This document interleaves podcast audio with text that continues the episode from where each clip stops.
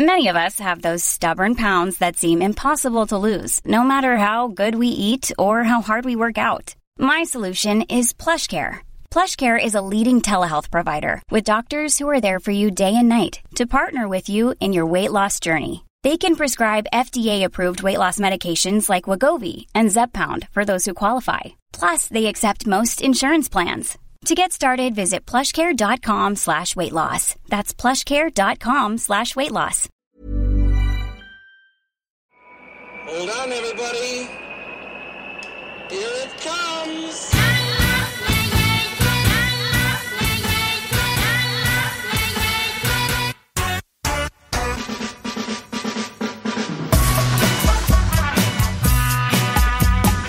Podzol, le podcast des cyclistes aventuriers, épisode 80, ici Richard Delhomme. Dans cet épisode, je discute avec Stéphane Brognard, et comme on dit dans le jargon, Stéphane c'est un client. Dixième de l'Ultra Trail du Mont Blanc, auteur d'une traversée de l'Atlantique à la rame au printemps dernier, Stéphane va découvrir le monde fabuleux de l'ultra à vélo en prenant le départ du Bikingman Corse dans quelques jours. Comme vous allez le découvrir, Stéphane est une personnalité singulière dans le paysage parfois feutré du sport et il y a beaucoup d'informations à retenir dans cet épisode. Concentrez-vous, car c'est hyper dense. Je vous rappelle que vous pouvez soutenir Spotzel via la plateforme Patreon. Le lien pour en savoir davantage est dans les notes du podcast et sur tous nos réseaux sociaux, où d'ailleurs je vous encourage vivement à nous suivre. Mais sans plus attendre, Stéphane Brognard. Allô Stéphane? Allô Allô, bonjour. Oui Bonjour. Bonjour. Bonjour. Ah, dis donc, je suis super content de t'avoir parce que là, j'ai fait une fausse manip à l'instant. Et j'ai appelé Ah. Camille euh, de l'épisode de la semaine dernière, donc euh, j'ai essayé d'appeler, je me dis bah mince il répond pas, comment ça se fait? 30 secondes après j'ai un appel, allô oui bonjour t'as essayé de m'appeler? Mince bah dis donc je me dis euh, Stéphane il a... Je m'attendais Ouais, pas la virilité, ouais, la barbe, ça suffit pas en fait. La voix, il faudrait que ça aille avec. C'est ça que tu veux dire Non, non, non, c'est pas ça. Je, je juge pas la tonalité de ta voix. On a tous la voix. euh, moi, j'ai une voix de merde, donc euh, c'est pas un problème. Mais tu vois, je m'attendais pas à ça, en fait. Je m'attendais à, un accent plus vosgien, plus euh, plus Ouais. rugueux, qui sentait un petit peu le terreau, le champignon et la racine pourrie. Tu vois, un truc. Ouais, euh, ouais. Alors tu sauras que dans les, tu sauras que dans les Vosges, on dit fort comme le sapin. euh, Enfin, solide euh, comme le sapin, fort comme la Mirabelle. Donc, écoute, euh, t'as tout de suite peut-être un peu la teneur. Ouais, ouais. Je sais pas. depuis que j'ai passé quelques jours dans les Vosges, je, vois donc la vie en Vosges. Ouais, bien, voilà, ça c'est une bonne chose. T'as vu, j'ai réussi à la placer quand même. Ouais, t'es bon, t'es bon, t'es bon, t'es bon. Et voilà. Bon, comment vas-tu? Eh ben écoute, euh, pas mal par ce beau temps euh, vosgien et on en profite parce que ça sent un peu le, ça sent la fin de saison, mais les Mhm. feuilles commencent à voler au vent. euh, on a un petit vent frais là aujourd'hui. euh, enfin, voilà, euh, tout euh, pour euh, tout doucement euh, être content de partir en Corse dans cinq jours, enfin dans trois jours je pars en Corse et puis Ouais. dans moins d'une semaine on sera déjà en train de, de pédaler fort et je pense que c'est un peu le, le sujet, la raison qui t'a poussé à me passer un petit coup de téléphone, Non. toi qui es plutôt branché euh, deux roues et compagnie. Alors non, euh, initialement oui, mais en fait non parce que j'ai cherché un petit peu, j'ai fouillé euh, les informations que je pouvais euh, trouver sur toi. Au passage, Ouais. je n'avais jamais entendu parler de toi et jamais entendu parler de ce que tu as fait au printemps. Donc euh, d'avance Ouais. toutes mes excuses. donc ça Mais non, mais heureusement, heureusement, heureusement. ça t'indique que déjà il y a des progrès à faire sur ton plan de com et c'est une très bonne nouvelle. C'est c'est une marge Voilà, de progression exactement. supérieure. Donc j'en profite pour remercier euh, son prénom m'a échappé de Nolio euh, qui m'a appelé la semaine Alexandre. dernière. Alexandre, voilà. De Ouais. Nolio qui m'a appelé la semaine dernière pour toute autre chose et puis il me racontait un petit peu les, les nouveautés de sa plateforme et me dit bah tiens on va Mhm. se mettre à bosser avec Stéphane Brognard et tout, il est vachement bon. Euh, et, je suis resté comme deux, deux, deux ronds de flanc, si on peut dire, en ne sachant pas qui tu étais. Donc je me suis Ah, le- documenté. Je me suis documenté, je suis remonté jusqu'au CE1. Et là, j'ai Ah, découvert. donc. ouais. Et j'ai découvert qu'on a deux points communs. Tiens-toi bien. Ouais. Le premier, c'est que tu as deux border collies. J'ai l'impression. Est-ce que je fais ça Ouais, oui, c'est oui. ça. Et moi aussi, et c'est mon chien préféré. J'adore ce petit chien, trop mignon. Et tu as également, et nous en parlerons plus tard, euh, tu as une aversion pour l'expression trop galvaudée, euh, sortir de sa zone de sortir de sa zone de confort. J'ai un gros problème avec cette expression, effectivement. Ouais. Eh ben moi aussi, parce que j'en ai parlé il y a pas si longtemps, je crois bien dans l'épisode avec Camille. Et j'ai dit exactement la même chose. L'expression sortir de sa zone de confort, c'est trop galvaudé. Donc Hmm. c'est Bon, super. enfin, en tout cas, la définition n'est peut-être pas la bonne par rapport à ce que chacun a besoin d'avoir dans ce monde occidental, euh, besoin de sortir de sa zone de confort. Eh ben, Euh, comme si la zone de con... parce que la zone de confort, ça s'appelle juste le début de la fin, ça s'appelle euh, commencer à fossiliser. C'est c'est plutôt mal barré quand t'es zone de confort, tu vois. Grave. Bon, on en parlera plus tard. Avant cela, Ouais. euh, sur ce début d'épisode Tony Truant, euh, qui es-tu, que fais-tu, d'où viens-tu? Bonjour Stéphane Brognard. Voilà. Salut, salut à tous. euh, bien, bien heureux de t'avoir. Alors, euh, moi aussi, je t'ai découvert et moi aussi, j'ai même carrément découvert l'activité, si tu veux. Et il y a à peine un mois, un mois et demi, euh, le bikepacking, je ne savais même pas ce que c'était que ce mot de vocabulaire euh, limite barbare. de toute façon, il y avait, il y avait du bike et du, du ing à la fin, donc je me suis dit, c'est pas fait pour moi, pour un Vosgien.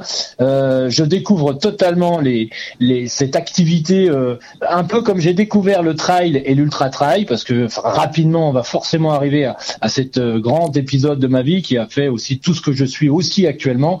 Et le, bikepacking et ce qui était l'ultra trail en 2005 ou 2006, quand ça commençait à immerger dans la tête des gens et quand tu leur disais faire du trail, ils te regardaient en te demandant ce que ça voulait bien pouvoir dire. Quand tu leur expliquais que tu partais courir plusieurs heures dans les bois, ils disaient ah ouais c'est de la randonnée pédestre un peu plus vite. Non, enfin, pas du tout.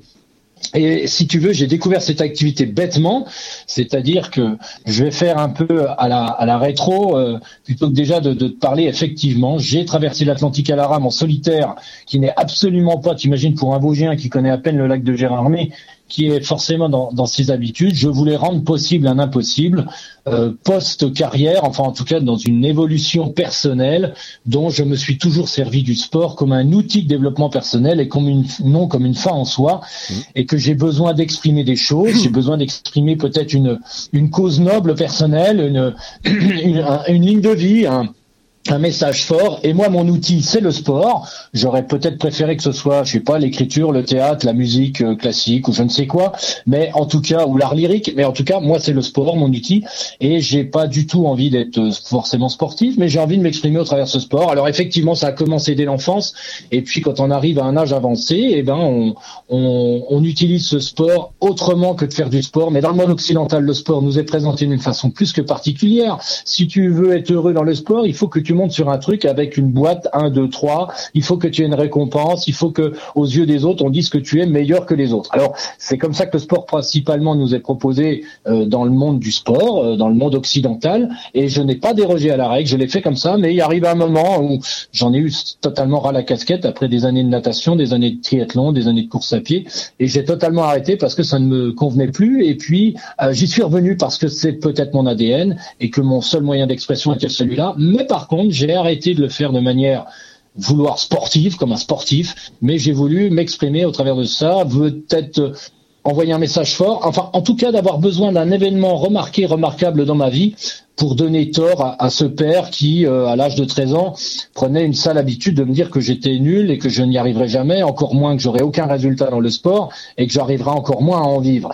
Alors, quelle est la meilleure manière de répondre à ce genre d'agression quand tu as 13 ans? Eh ben, c'est qu'à 30 ans, tu, tu arrêtes de faire du sport comme un sportif et de tomber dans le panneau, entre guillemets, de ces grosses pensées parasites que peuvent amener le sport et l'enjeu à tout prix.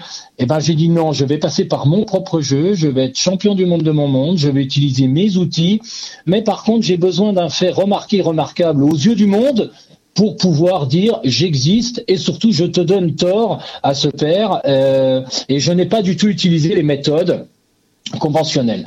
On est en 2009 et je commence à m'entraîner de façon totalement différente en éliminant tous les, parasites extérieurs, la montre, le plan d'entraînement. euh, Et d'ailleurs, les plans d'entraînement, euh, il suffisait de regarder ce que faisaient la plupart des gens. Et je me suis dit, bon, tous ces gens, ils sont pas parmi les meilleurs et ils utilisent un plan d'entraînement classique de course à pied, VMA courte, longue, euh, seuil, sortie longue. Je me suis dit, bon, eux, ils sont que de deuxième à dernier. C'est déjà pas comme ça qu'ils vont s'entraîner parce que ceux qui gagnent sont des gens qui s'entraînent totalement différemment et chacun a leur sauce. Il y a à l'époque, il s'appelait Dawa Sherpa, Marco Olmo, Kylian Jornet, euh, François Deng, Xavier Thévenard, enfin tous des gens que je que je connais, que je que je que côtoie et je me rends compte que ces gens-là s'entraînent chacun un peu à leur sauce, chacun différemment, enfin chacun avec sa propre méthode. Donc en 2009, je me dis bah utilise ta propre méthode, construis-toi toi-même sans copier les autres. Euh, déjà les autres c'est fait, autant faire du toi-même, ce sera plus facile à plus facile à te réaliser. Et voilà, et j'ai la chance en 2014 de, figurer parmi les dix meilleurs de cette course qui s'appelle l'Ultra Trail du Mont Blanc. Déjà dans un premier temps, effectivement, ça envoie un message fort à, ce père qui avait, euh, bah, il s'est bien rendu compte que on est cap je suis capable de y arriver malgré que je n'avais pas de, facilité, de, de qualité physiologique énorme. Mais en tout cas, quand c'est au service d'une cause noble personnelle, le sport est beaucoup plus facile et en tout cas, ça fait toucher les étoiles, ça c'est sûr, plutôt que de se cantonner à vouloir gesticuler du mieux possible avec son corps. Ce moteur, c'est la préparation mentale de base, entre guillemets. Ce moteur est essentiel et m'a changé la vie une fois que j'ai eu passé ce, ce cap et, ce passage-là, j'arrivais dans cette fameuse zone qui s'appelle la zone de confort, c'est-à-dire au gré de mes courses, t'imagines bien, ça s'est pas fait du jour au lendemain, au gré de ces courses, chaque course euh, n'avait qu'un objectif, donner le meilleur de soi, être au plus proche de soi-même, euh, la tête et le corps exactement au même endroit, il est hors de question d'avoir le cerveau ailleurs, et hors de question d'avoir une Clio Sport sans pilote à l'intérieur, si le pilote il est déjà à la buvette 7 km plus loin, la Clio Sport elle va droit dans le mur, non, non, la tête et le corps exactement au même endroit, savoir tout ce qui s'était passé pendant la course, bien ou pas bien, peu importe. Mais enfin, j'avais pour objectif d'avoir la tête et le corps exactement au même endroit, donner le meilleur de moi-même, mais surtout, le plus important des courses que j'ai pu participer, c'est que quand je passais la ligne d'arrivée, j'avais pour obligation d'être meilleur à celle d'après, pour progresser vite. Et ça, il n'y a pas de plan d'entraînement qui t'explique. Donc je prenais le dossard, je le retournais, je n'allais pas l'afficher comme bon nombre de coureurs, d'afficher ça dans le mur du garage. Je faisais un côté plus, un côté moins et comment je mets en place pour que les moins passent en plus. J'ai progressé très rapidement, mais quand je suis arrivé à maîtriser ce sport-là, effectivement, j'avais envie de passer à une autre étape parce que j'arrivais zone de confort et effectivement zone de confort pour moi ça veut dire fossiliser, coaguler, euh, ça veut dire que c'est peut-être une petite mort ou le début de la fin. C'est pas bien le confort. Enfin moi le confort ne me plaît pas. Enfin le confort comme on l'entend, ça veut dire se mettre bien. Alors se mettre bien, euh, effectivement ça ne me convenait pas parce que tu n'as plus de raison valable de te lever à 5 heures du matin avec une énergie terrible à te dire comment je vais faire. Donc j'ai cherché un impossible. Euh, je revenais d'une diagonale des fous en 2016-17 et puis euh, bah, je suis là dans l'aéroport à attendre une valise et je cherche un truc impossible à rendre possible. Et puis je cherche, je cherche dans mes cordes et j'en arrive à vouloir traverser un océan à la rame.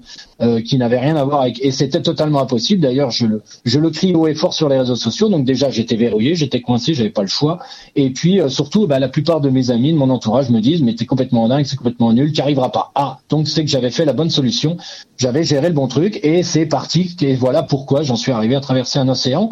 Et voilà pourquoi j'en suis parti aussi à, à vouloir relever de, de nouveaux défis à, à rendre possible des impossibles comme notamment après avoir fait l'Atlantique à la rame, de vouloir euh, aller faire Paris jusque Dakar en vélo en moins de 20 jours, parce que j'ai entendu parler qu'un certain Steven Le Yarrick avait mis 20 jours, et je me suis dit, tiens, c'est un beau challenge, et je me suis d'ailleurs empressé de lui envoyer un message en lui disant, salut Steven Le Yarrick, tu ne sais pas qui je suis, tu ne me connais pas, mais sache que j'aimerais bien tenter de mettre moins de 20 jours. À ce que tu as initié, en voulant faire un Paris-Dakar en vélo, en y mettant un temps apparemment de référence, tu sembles être une référence dans ce sport-là, donc j'aimerais bien que tu me donnes des coups de main pour euh, battre ton record, en gros, tu vois. Et puis, euh, et puis voilà comment on en est arrivé à ce que euh, la marque Wish One me contacte au travers de Opel, qui est l'un de mes sponsors, et me dit Stéphane, écoute, il y a un truc qui s'appelle le Biking Man encore. Je dis qu'est-ce que c'est que le Biking Man? Mais il dit c'est pas très compliqué. Tu parles à un endroit, tu reviens au même. Il n'y a pas de balisage, un machin. Tu te débrouilles. Ça fait 850 km. J'ai nom de Dieu. Bah, allez, c'est parti mon kiki. Et il y a un mois en arrière, euh, Maxime de chez Wishwan m'amène un vélo et puis bah je mets des sacoches sur un vélo. J'imaginais jamais un jour foutre des sacoches sur un vélo. Et il me dit bah écoute, dans un mois, euh, tu viens, euh, voilà ton dossard, voilà ton truc. Et puis bah je me suis dit, tiens, je vais me renseigner. Alors je suis tombé sur un certain Excel, je suis tombé sur des un certain Richard au travers de podcasts. Et voilà comment on en arrive la semaine dernière à avoir un coup de téléphone de ce fameux Richard, un quoi message. Il me dit, dis non, t'aurais peut-être pas deux trois trucs à me donner. Et voilà un peu l'histoire en presque raccourci parce que si tu me chauffes un peu, dans deux heures, on y est encore. À tu toi. tu parles beaucoup. Hein. Eh ben écoute, euh, il fallait pas m'appeler. Hein. non voilà, je te, je te la fais courte, mais voilà en gros comment on en arrive, euh, comment on en arrive euh, dans ce domaine qui est le sport, effectivement à, à, vouloir à vouloir utiliser ça comme un outil plutôt comme une fin en soi, et, et finalement ça ouvre les frontières. Alors, la gesticulation est différente à chaque fois, euh, qu'elle s'appelle du trail, qu'elle s'appelle du vélo, qu'elle s'appelle de la rame. C'est une gesticulation au service de quelque chose, en notamment au service de soi-même, au service des autres, au service de, tout ce qu'on veut. Enfin, on, on l'habille après comme on veut, mais euh, voilà comment, voilà un petit peu en raccourci mon, mon histoire euh, euh au travers de, de cette activité euh, physique et sportive. Voilà. Alors, tu m'as dit euh, j'aurais bien aimé, enfin j'ai besoin de m'exprimer, j'aurais bien aimé le faire à travers la musique ou toute autre forme artistique. Euh, qu'est-ce que eh qu'est-ce que tu as à exprimer, qu'est-ce que tu as à dire? Ah ben moi je, te le dis, euh, je te le dis à demi mot, mais finalement c'est presque le moteur de ma vie euh, d'avoir d'avoir une enfance plus que particulière. Euh, tu sais, je suis je suis aussi préparateur mental pour et j'accompagne notamment des sportifs, on va dire de, haut niveau, c'est-à-dire ce sont des athlètes qui essayent d'aller peaufiner la préparation au point de minimiser les parts d'incertitude et notamment les parts de pensée parasite, parce que c'est bien beau d'avoir un potentiel physique théorique, mais pouvoir en exprimer quasiment la totalité de ce potentiel physique théorique, il est nécessaire d'avoir toute son attention à ce que tu fais. Mais si une partie de ton attention est partie dans ta feuille d'impôt, elle est partie effectivement que c'est la première fois que tu es au Stade de France pour faire une course, euh, je sais pas, ainsi de suite, tu vas mettre de ton attention ailleurs. Faut pas s'étonner après sur le résultat tu n'as qu'un certain niveau de ce potentiel que tu as acquis au travers des entraînements, que tu sais que tu as. Donc, effectivement, euh, moi, mon rôle de préparateur mental, je sais très bien aussi qu'il est vraiment important et qu'il est, euh, c'est la clé. C'est-à-dire,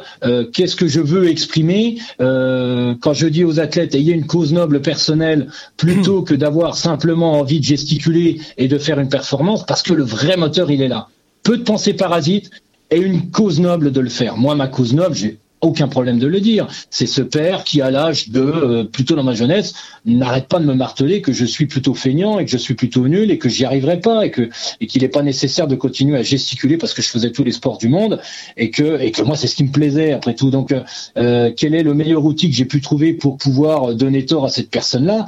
Euh, Parce que le sport de haut niveau, c'est pas c'est pas que du plaisir. Je veux dire, le plaisir dans le sport de niveau, faut arrêter avec ce truc-là, quoi. Enfin, je veux on n'est pas là pour se faire plaisir. On est là pour exprimer quelque chose. On est là pour taffer et que et que quand on fait n'importe quel type de haut niveau dans n'importe quelle activité que ce soit, faut arrêter avec cette notion de plaisir. Je veux dire, j'ai envie de me faire plaisir, mais non, pour se faire plaisir, tu vas sur une plage avec un bouquin, avec des potes, euh, j'en sais rien, mais c'est pas, on va pas faire du sport à se foutre sur la tronche pendant 850 km, se faire plaisir là-dedans. J'ai du mal avec ça. Enfin, je veux dire, non, non, pas du tout. Et, et c'est même un sacré moteur de ne pas vouloir faire du sport pour du sport. Donc moi, effectivement, c'est un moteur, c'est un moteur vraiment puissant et que, mais finalement, c'est presque un merci aussi.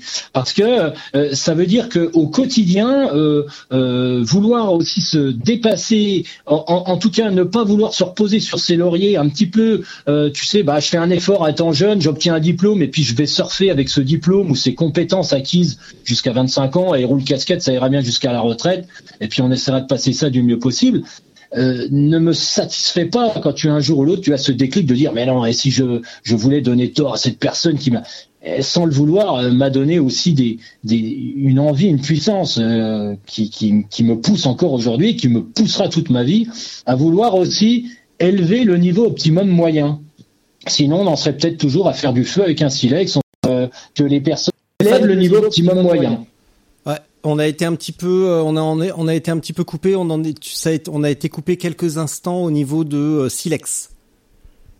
Ah ouais, donc je disais, euh, effectivement, la, la, la, la zone, la, le niveau optimum moyen qui, qui font peut-être progresser ici le niveau général passe aussi peut-être par des Des mauvais élèves, des gens qui ne sont pas dans le conventionnel, comme moi. Alors moi, c'est au travers d'une cause noble personnelle liée à une enfance, mais euh, quelqu'un d'autre, ça peut être en réaction à, à, je sais pas, moi, je, pense des fois à des cadres supérieurs dans une entreprise euh, qui se font malmener par un patron et qui veulent, qui veulent créer quelque chose d'autre à côté, qui va les pousser à être meilleurs euh, que ce qu'ils avaient pu, et ça élève le niveau optimum moyen. Et que finalement, le premier gars qui un jour a eu envie de traverser la France dans les années 30 euh, dans les congés payés à vélo, euh, c'était pris pour quelque chose d'extraordinaire, je sais pas quoi. Et puis que quelques années plus tard, il y a un type qui a voulu faire le tour du Mont Blanc en courant, et puis il a été pris pour un uluberlu. Tout le monde lui disait qu'il n'y arriverait pas, et puis il a été mauvais élève, il y a quand même fait, et puis que maintenant c'est des milliers de personnes qui font le tour du Mont Blanc en courant, et que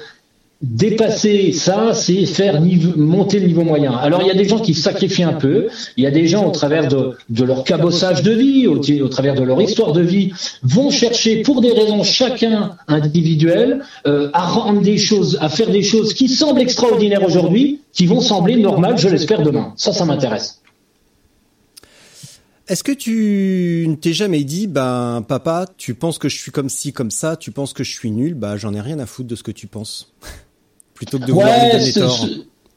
Oui, exactement. Euh, ça, ça, aurait très bien pu. Ce ne l'a pas été le cas. Et finalement, j'en suis presque content. C'est-à-dire euh, euh, avoir un peu ce côté, ouais, j'en ai rien à faire, j'en ai machin. Alors oui, maintenant, parce que j'en suis plus là finalement, mais je suis dans un engrenage. Je suis dans un, mon ADN, ma génétique a été marquée par ce truc-là. Mais quand on a 13 et que tu te forges à, à ce truc-là, de se dire, j'ai besoin d'être, ça te donne une force et, et qu'on me le fasse pas tout à chacun un jour, jour ou l'autre face à une réflexion, face à une agression, d'autant plus que je suis un mâle de, bourré de testostérone de la race humaine, donc c'est encore plus facile à, jouer sur ce levier, surtout quand on est jeune adolescent, d'être un peu piqué au vif par un copain, par un entourage, par un voisin, par, par je ne sais quel truc, d'être piqué au vif. Et gamin, ça fonctionne très très bien. Alors quand on est adulte, raisonné, avec un petit poil de, de, de, de recul sur soi-même, effectivement que l'on passe à autre chose. Mais au dégât, l'enclenchement a été à ce moment-là. Et on a tous un enclenchement au moment ou un autre. Enfin, en tout cas,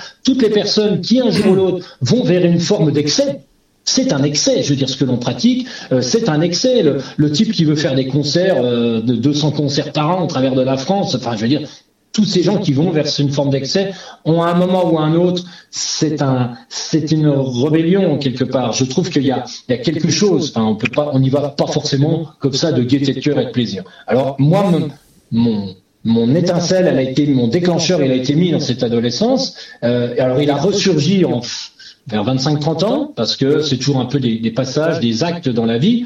Euh, sinon, ça aurait pu très bien faire. Puis euh, j'ai eu envie de, j'ai envie de, de ce truc-là, et, et, maintenant j'en suis très heureux. Alors je suis, je suis en paix effectivement avec moi-même, parce que un gros travail, un gros boulot a été fait sur moi-même, euh, que je me suis fait moi-même à coup de à coup de à coup de sport. Et finalement j'en suis très très heureux. Et, et puis ça me permet. Alors ça c'est la c'est la cerise sur le gâteau maintenant. C'est-à-dire que j'ai la chance au travers de tout ce que j'ai pu réaliser qui peuvent paraître extraordinaires impressionnants mais on est plein à faire ce genre de choses. Mais ça me permet de rencontrer d'autres personnes que je n'aurais jamais peut-être rencontrées euh, si j'avais eu une vie entre guillemets normale et que je n'ai pas forcément envie d'avoir une vie normale, ce qui me permet de rencontrer des gens extraordinaires. Et ça, c'est une grande richesse. Pauvre de tout, mais très riche de soi grâce à toutes ces belles rencontres. Euh, alors, les 200 concerts par an, euh, bah, la musique, euh, par essence, c'est un truc de scène. Donc, euh, quand on est musicien, on a envie de jouer sur scène et on n'a pas envie de passer son temps à faire des disques. Et si les disques se vendaient, ils seraient peut-être pas obligés de tourner le cacheton tous les toutes les semaines comme des malades pour gagner 4 sous. Euh, si euh, il s'est avéré que tu avais aucune qualité euh, physique, euh, que tu étais effectivement nul, tu aurais fait quoi? Même si, enfin, alors, avant de, avant de répondre à ça, on pourrait toujours définir ce que veut dire être nul. Mais si il s'avérait... Tu m'entends? Oui, oui, il y, a eu une petite coupure. Si c'était avéré que bah, ton père avait eu raison, hmm tu aurais fait quoi? Ah, ça, ça aurait été décevant, mais en tout cas, j'aurais trouvé, euh, j'aurais retrouvé une autre forme. Euh, j'aurais retrouvé une autre forme. Après, euh, je ne suis pas allé taper à n'importe quelle porte de n'importe quel sport pour pouvoir m'exprimer au point de pouvoir avoir. Je sais mes qualités, je sais mes points faibles.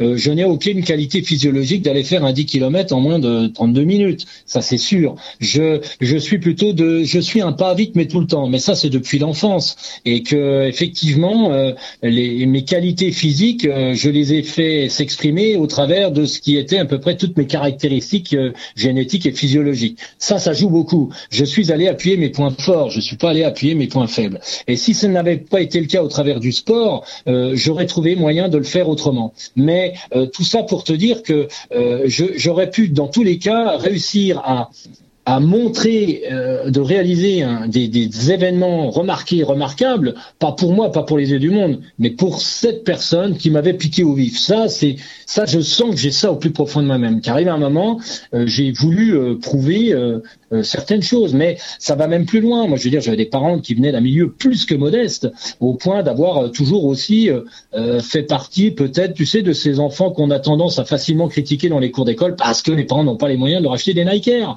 Donc arrive un moment, il était aussi nécessaire, parce qu'on est enfant, parce qu'on a envie d'exister, de leur dire mais j'existerai autrement. Et je suis toujours assez surpris, euh, voilà, avec tout ce qui m'arrive actuellement, euh, de recevoir des messages de ce qui étaient mes camarades d'école en disant mais c'est incroyable, je veux dire euh, la manière dont tu étais, un peu du coup introverti, un peu, un peu à pas beaucoup t'exprimer parce que tu pouvais, tu rentrais pas dans les clous de la mode et de la société comme les autres vivaient. Tu étais même un peu à être critiqué parce que tu n'avais pas les moyens d'acheter certaines choses et de t'avoir vu réussir et de, de pouvoir t'exprimer, alors que nous, bah, finalement, on n'a qu'une vie normale. Euh, tout le monde trouve ça toujours assez extraordinaire. C'est toujours un petit peu drôle aussi, mais c'est aussi tout ça qui te forge à en arriver à ce que j'en fais maintenant. Bien sûr, bien sûr.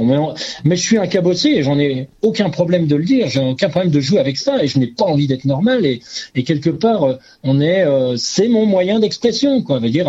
Et euh, et je suis entre écorché vif à avoir une certaine vouloir une certaine vengeance sur la vie de certaines choses et je resterai un combattant tout le temps. Ça, c'est indéniable. Je ne je ne vois pas la vie autrement que d'être un combattant jusqu'à la fin, quoi. Ça, c'est net.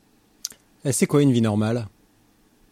Bah, une vie normale, c'est, je dirais, c'est marrant parce que, alors, je, je, peux te, essayer de te la définir, mais j'ai, euh, j'imagine que toi-même, euh, vu tes activités, tu ne sais pas trop ce que c'est qu'une vie normale, mais une vie qui est plutôt bien rodée, avec euh, avec une vie de famille, avec avec une avec un petit crédit d'une petite maison, dans un endroit sympa, avec des enfants qui ont une scolarité, que tout se passe bien, et puis que et puis que finalement dimanche midi on va manger chez la belle-mère, et puis que on a quelques semaines de vacances où on va on va s'autoriser quelques excentricité, aller visiter un pays ou un autre, ou, peut-être un endroit qu'on ne connaît pas, qu'on a une activité physique pour être en bonne santé. Quand on fait du sport comme on le fait ou comme je le fais, on peut pas toujours dire qu'on frise toujours avec la catastrophe physique. Il faut pas déconner. Et, que tout ça, ça c'est une vie normale. C'est une vie raisonnée, raisonnable. Je veux dire, c'est une vie d'équilibre. C'est une vie où, on essaye de, se retrouver à peu près dans une situation où on ne sera jamais trop en inconfort. Euh, moi, je passe ma vie dans l'inconfort. Il faut, faut, y a pas de mal. Je veux dire, c'est comme ça. C'est ça une vie normale. Et nous, on est totalement en déséquilibre en permanence et on essaye de rétablir un peu ce déséquilibre, mais on essaye de se mettre tout le temps en déséquilibre en permanence. C'est un jeu et on essaye de retrouver un équilibre. C'est le jeu de toutes ces personnes qui vivent ce truc-là. Ça, c'est une vie normale, une vie normée comme dans un monde occidental euh, nous a été euh, et, et, et c'est pas si inconfortable ni euh, c'est plaisant hein, pour une grande partie de, la population mais moi je ne pourrais pas la vivre cette vie là donc j'ai décidé de la vivre autrement. Alors c'est un peu plus cabreux je te l'accorde mais euh, finalement euh, rétablir des équilibres de, des déséquilibres dans lesquels on se met des situations les plus incongrues dans lesquelles on se fout c'est quand même une énorme satisfaction. Alors il faut accepter des très très bas pour connaître des très très hauts, mais j'ai besoin d'une vie de relief et un peu comme j'aime être dans l'environnement de, des montagnes, c'est il faut du relief dans une vie. Euh, je ne peux pas avoir une vie plutôt calme et ce sera toujours un peu le bazar et ça, ça me plaît quoi. C'est quoi une vie euh, occidentale? Une vie normale occidentale? Ah, la vie normale occidentale, je veux dire, elle est quand même plutôt bien définie et plutôt bien normée, avec euh, avec un système de scolarité, avec euh, tout tout tout est fait pour avoir une vie qui se ressemble, qui soit euh, qui soit calquée sur son voisin, mais sur calquée sur alors Auparavant, c'est les religions beaucoup hein, qui imposaient une vie normale. Alors, selon les endroits de la terre, euh, chez nous, la, la religion mmh. catholique se basait aussi avec des dogmes, des règles basées sur le pastoralisme dans nos campagnes dans les Vosges, avec une vie qui était plutôt rythmée, avec des horaires, avec avec des tâches à réaliser, avec euh, des types de comportements à avoir, avoir euh, du, du, du, socialement correct et ainsi de suite. Euh, et puis que tout était, euh, on savait qu'on avait déjà une réponse pour la moindre problématique, avec une vie déjà presque écrite à l'avance. Moi, rien n'est vraiment écrit. En tout cas, je, lance des, trucs et puis il faut les réaliser et ça part dans plusieurs directions. Mais il y a toujours une ligne de conduite très personnelle qu'une vie occidentale n'a pas toujours une ligne de conduite très personnelle. Elle est plutôt dictée par le monde extérieur. Moi, elle est dictée par moi-même. Alors bien souvent, on est quand même de temps en temps obligé de, de se rallier à cette euh, dictée qui nous est donnée euh, par une, je sais pas, par une idée générale qu'on nous qu'on nous guide. Euh, moi, en l'occurrence, bah, je, je, pars dans des directions. En tout cas, je je me je me trace moi-même mon chemin. Je ne reste pas sur celui qu'on nous demande de rester. Quoi. Ça, c'est sûr. Euh, tu donnes l'exemple du pastoralisme et de la campagne marquée par les églises, mais c'est un petit peu valable dans mmh. toutes les religions et dans toutes les zones du monde quand même se lever à 5 ah heures du mat pour prier, euh, se mettre ah, euh, bien sûr, un petit rond de tissu sur la tête ou avoir une belle barbe ou se raser ah, la tête et être habillé en orange. Bon, bah tout ça c'est quand même extrêmement rythmé par un mec qui a écrit un livre et qui pense que c'est exactement. vrai. Exact. est-ce que c'est pas un peu Est-ce que c'est pas un peu cliché de pointer le monde occidental et le rythme bien défini alors que finalement on retrouve la même chose ailleurs? Ah non, c'est. Alors je, je dis le mode occidental parce que c'est celui dans lequel je vis et c'est celui dans lequel j'évolue. Donc c'est celui que je connais accessoirement le, plus. Après, bien sûr, mais dans le dans le monde entier. Par contre, dans chaque civilisation et dans, le monde entier, on a toujours affaire à des exceptions, à des mauvais élèves. J'adore le mauvais élève. Le mauvais élève fait avancer le monde. C'est quand même le mauvais élève qui fait progresser les choses, qui fait sortir, voire élever le niveau moyen, comme je te le disais, et pourquoi pas aussi euh, euh, modifier un petit peu euh le socialement correct ou la pensée commune. Et c'est, j'estime faire partie un petit peu de ces gens-là. Alors à ma petite échelle, d'accord, mais euh, on, est tous un peu des troublions euh, quelque part, en étant avec des, des comportements ou des façons de faire qui soient différentes. Alors moi, je connais le monde occidental je pense que j'ai la chance des fois d'avoir rencontré des gens comme Dawa Sherpa qui connaissent très bien euh, le monde bouddhique qui est euh, celui dans lequel il est né. Euh, c'est un spécialiste de l'ultra trail, mais tout comme dans d'autres pays, dans d'autres civilisations. Et quelque part, lui aussi à sa manière, il, il a peut-être fait aussi un petit peu évoluer la conscience commune au travers de ses petites actions. Et chacun de ces petits troublions, eh ben élèvent le niveau moyen, font peut-être un peu évoluer les consciences. Euh, et je me rends bien compte qu'avec les situations dans lesquelles nous nous trouvons à l'heure actuelle, qui sont liées peut-être au dérèglement climatique, qui font peut-être bousculer un peu les consciences, d'imaginer qu'on était dans quelque chose qui allait durer euh, euh à l'infini, ainsi de suite, euh, euh, que les comportements doivent changer. Et, ça, ça a été mis en action peut-être par des troublions, et, et ainsi de suite. Et ça, ça fait évoluer les consciences. Et beaucoup de gens commencent un petit peu à ressortir de ce mode très conventionnel, très normé, ou très bon bah on suit, euh, c'est écrit quoi. Non. Et c'est aussi l'émergence de tous ces sports outdoor qui font euh, se retrouver des personnes qui étaient dans cette vie normée en ressortir totalement pour euh, aller préparer un tour du Mont Blanc en courant. Enfin, je veux dire, ça sort totalement de la raison dans laquelle ils étaient, mais que, eh ben, finalement, il y en a de plus en plus L'outdoor, euh, alors là, il y a eu cette histoire de, confinement et on voit bien que les personnes en ressortent et, je trouve que c'est une très bonne nouvelle. Et ils le font pas pour ressembler à, ils le font parce qu'ils sentent qu'il y a une démarche profonde au fond d'eux, qu'il est moyen, que le moyen de s'exprimer. Alors euh, voilà, nous on est dans le monde du sport, donc c'est plutôt ces gens-là qu'on côtoie, mais que que des néo-aventuriers ou des, gens qui partent dans la micro-aventure, qu'un état d'esprit s'est mis en place différent de celui qui était peut-être dicté depuis l'école c'est chouette ça. Enfin moi je trouve ça formidable. J'adore ce truc. Alors il y en a qui vont un peu plus avec excès, il y en a que ça a été leur vie basée là-dessus, peut-être des gens comme moi, et il y a des personnes qui commencent un petit peu à métamorphoser leur quotidien au point d'aller effectivement vers de la micro-aventure, comme j'ai pu débattre la semaine dernière du côté d'Annecy, parce que j'étais invité à, à, débattre sur ces micro-aventures, et je trouve ça formidable. Enfin moi j'adore ça. Ça me fait penser, euh, là, ce que tu viens de dire sur remettre en question euh, la vie euh, bah, telle qu'on la connaît actuellement, ça me fait penser un petit peu au, mouvement hippie des années 70 où justement il y avait une quête euh, à la fois de euh, le terme est super à la mode mais de, de dématérialisation et de une quête spirituelle. Et euh, pourtant bah ça a fait un, ça a fait un énorme flop pourtant. Tout le monde en est revenu à un truc super matérialiste. Le seul qui s'en est sorti c'est Steve Jobs. Finalement. Et aujourd'hui si on s'appelle si on s'appelle aujourd'hui c'est grâce à lui quand même. Donc euh, c'est très bien, très bien. Pas si mal. Euh, mais non, Oui, ah non, non, mais euh, plein de bonnes choses dans le monde occidental. J'ai pas été du, du tout dire que c'était mal, hein, bien au contraire, on est très heureux. Enfin, moi, je préfère vivre à notre époque qu'à 50 ans en arrière. Hein, euh, puis signe des deux mains pour euh, l'époque dans laquelle je vis. Ça ne me Ah pose ça par aucun- contre je suis pas sûr, souci, tu vois, ouais. j'aurais bien aimé vivre dans les années 70. Ah, ça- Oui. Ah, Euh, c'est pour la parce musique, y a une pour la espèce de musique, forme pour de la musique. Ah, voilà, pour la musique, ok. Ouais, Mais sinon, pour il y a peut-être une certaine scène. forme de nostalgie. Euh, ouais, aussi euh, une certaine forme de nostalgie parce qu'on y voyait certains bons côtés euh, d'une vie plus simple qui nous paraissait. C'était dur, c'était très compliqué. Et notamment, je pense, parce que tu me parlais du mouvement hippie, très bonne chose.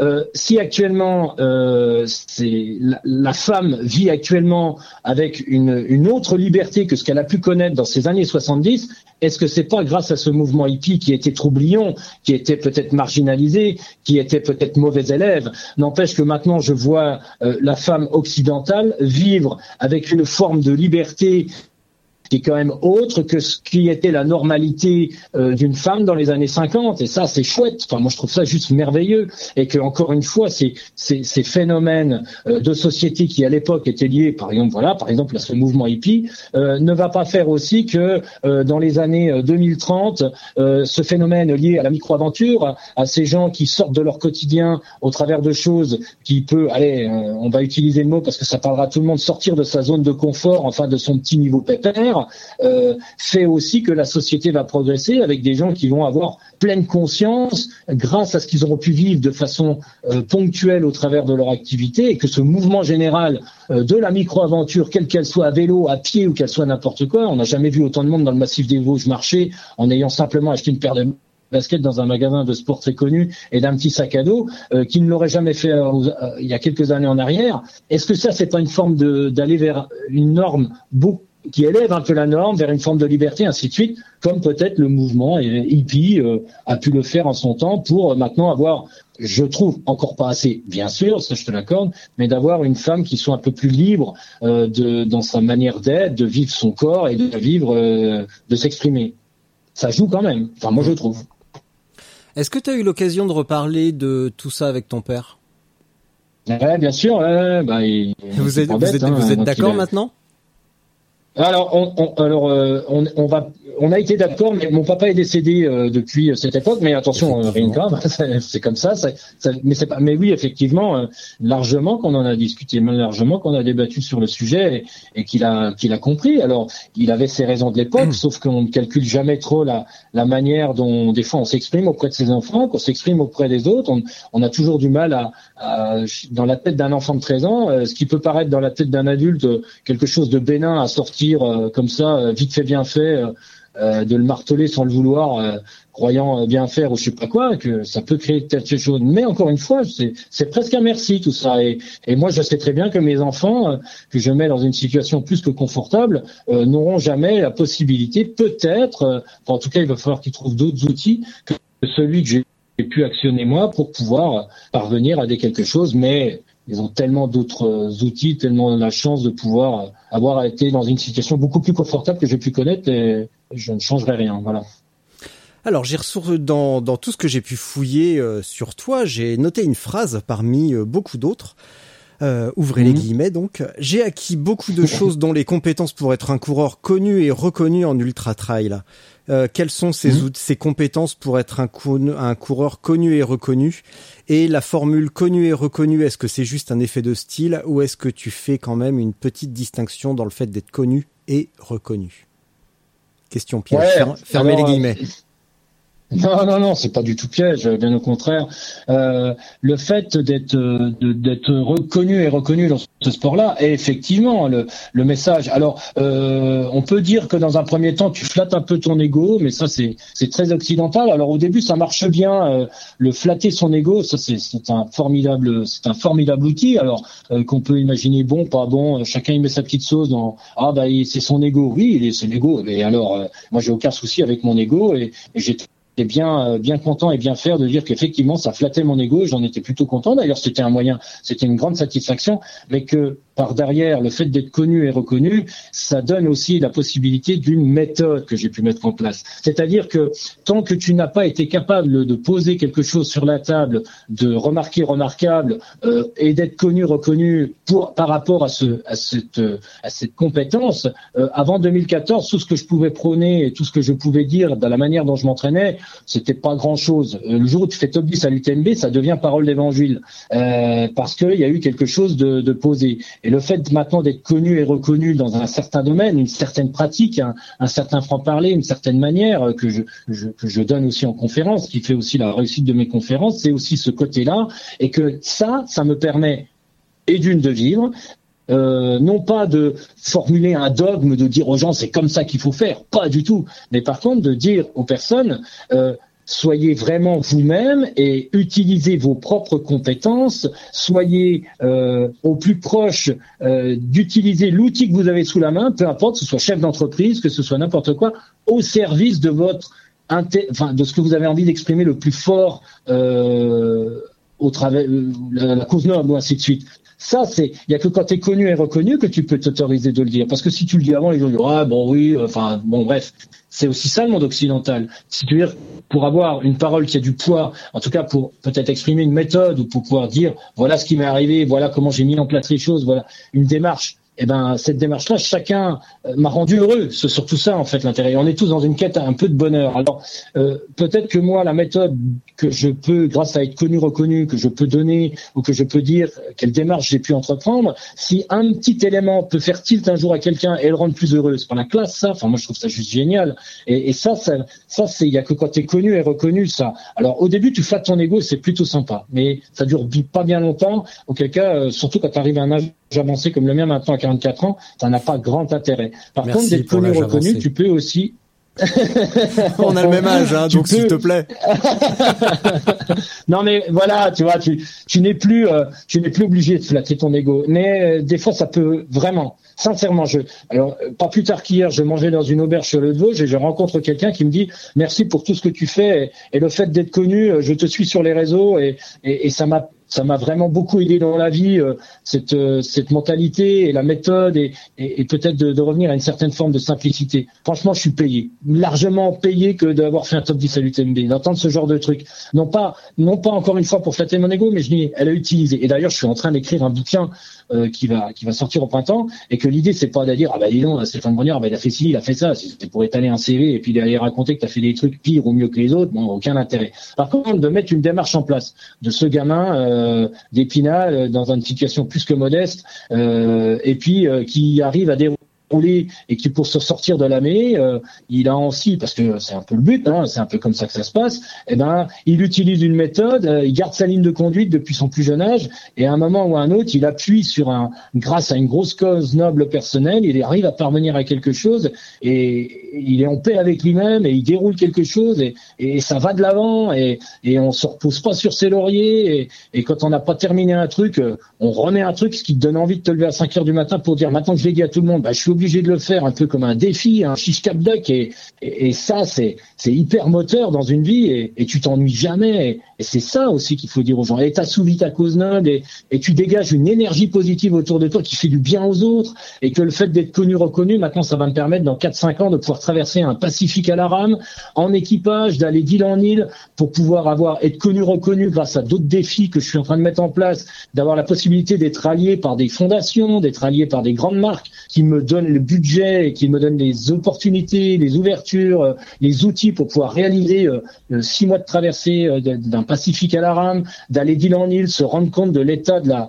de, de, ces gens qui sont juste en train d'avoir les pieds dans l'eau et qu'ils sont très très mal accueillis pour pas dire d'autres mots quand ils arrivent parce qu'ils sont obligés de quitter leur île, leur famille, leurs coutumes, leur machin euh, et eh ben quand t'es pas un peu connu reconnu, tu ne peux pas faire te permettre de, de, de lancer ce genre de projet au point de, de ramener ces retours euh, dans le pays occidental, qui peut donner aussi envie de mieux euh, les accompagner, de mieux les aider et de mieux les accueillir quand ils se retrouvent les pieds dans l'eau, qu'ils doivent quitter leurs îles. C'est qu'une petite goutte d'eau dans, dans, dans, cette espèce d'énorme truc dans lequel il faut régler notre problème lié à l'environnement. Mais il y a que quand je vais être connu reconnu que ça va me permettre et m'autoriser ça. Quand Nicolas Hulot veut lancer une fondation ou le veut lancer une grande action d'échelle euh, internationale ou nationale euh, d'une action particulière, je sais pas, un mois sans aller au supermarché, enfin je dis n'importe quoi, il est besoin d'être connu reconnu pour réaliser ce genre de choses, pour non pas pour se flatter lui-même, mais enfin bon, c'est quand même beaucoup plus facile de lancer des, des, mouvements. Et moi, principalement, je vis dehors, je vois la transformation. Enfin, je, je vois bien que ça part en sucette. Donc, euh, arrêtons que ça parte en sucette aussi vite parce que euh, euh, parce que c'est un vrai manque de respect envers tout quoi, le, entre le vivant, entre tout et au, bénéfice effectivement euh, d'une vie peut-être trop moderne. Mais notre vie moderne, elle peut tout à fait être aussi moderne, aussi perfectionnée qu'elle l'est, sans être obligée non plus de tout péter parce qu'il y a des solutions, mais qu'on ne veut pas les mettre en œuvre. Alors si j'ai la possibilité, moi en ayant en étant un petit peu connu grâce à ce que je fais, de pouvoir élever les consciences, peut-être de pouvoir aider les gens, rien qu'en en parlant, et que la parole soit entendue, qui peut donner un peu plus envie d'utiliser le plastique comme une matière première plutôt que d'aller l'enfouir je ne sais où, ça me ferait bien plaisir, franchement. Donc tu vas partir six mois. Ouais, 2024-2025, si j'arrive à goupiller exactement comme c'est comme c'est prévu, je voulais partir 21 pour le Pacifique, mais ça sera beaucoup plus compliqué que ce par rapport à l'ampleur du projet que je veux réaliser. Ce sera plutôt la fin d'une énorme odyssée euh, des enfin de ce grand projet euh, Socrate à l'envers, hein, euh, et Tarcos. Euh, mais qu'en attendant, eh ben je vais poser des belles aventures. Euh, alors effectivement, elles vont peut-être être à vélo, elles vont peut-être être dans d'autres sports, mais n'empêche que le bikepacking, là, comme c'est parti, ça me plaît bien. Il y en aura d'autres, mais effectivement, je veux réaliser des exploits entre guillemets à mon, à mon échelle, à mon niveau, pour aussi me crédibiliser dans ce domaine de l'aventure, qui puisse me permettre aussi de de profiter effectivement d'être un peu plus connu et reconnu pour m'autoriser entre guillemets euh, la possibilité d'avoir une parole qui soit et de pouvoir mieux m'engager encore envers euh, envers tout à chacun euh, euh, pour porter une parole peut-être qui ne soit pas forcément rétro ou qui soit je sais pas décroissant ou je sais pas quoi. Pas du tout. Non non non. Moi ma parole c'est un peu celle de Bertrand Picard hein, dont je suis à des années lumière de ce gars-là. Mais Bertrand Picard un scientifique qui réalise des choses extraordinaires contre vents et marées quand on voilà quand tu discutes avec Bertrand Picard quand tu vois comment il a été critiqué dans le monde de l'aéronautisme pour monter un, avion totalement autonome il a été obligé de se tourner vers la mer vers d'autres d'autres personnes que ceux de l'aéronautique qui lui ont foutu les bâtons dans les roues pour réaliser son projet. Alors maintenant, tu parais incroyable, mais je veux dire qu'au début, c'était contre vents et marées, et qu'à partir de là, il a cette parole aussi euh, qui porte euh, même à l'ONU maintenant auprès des scientifiques en disant les scientifiques ont des solutions pour arrêter de, de forcément prendre des matières premières, en faire des trucs, et puis après de le balancer parce qu'il est plus, et puis on s'en sert pas. Non, il y a des solutions. Euh, offrons la possibilité à tous ces ces laboratoires qui ont les solutions dans les mains, euh, offrons-leur la possibilité de pouvoir euh, nous rendre un monde aussi agréable qu'il est actuellement dans, tous les domaines, notamment de, notre confort quotidien, euh, sans être non plus à continuer à tout bousiller, quoi, y compris les êtres humains, y compris les ressources. Ça t'embête pas de partir six mois loin de tes enfants? Euh, mes enfants sont grands. Euh, d'ailleurs, je, vis maintenant euh, séparément à quelques kilomètres entre mes enfants. Bah, mes enfants, il y en a un à Strasbourg, il y en a une qui se balade dans l'Europe entière à faire du woofing, et puis il y a un dernier qui est, en école maintenant interne pour travailler le bois et la menuiserie. Mais,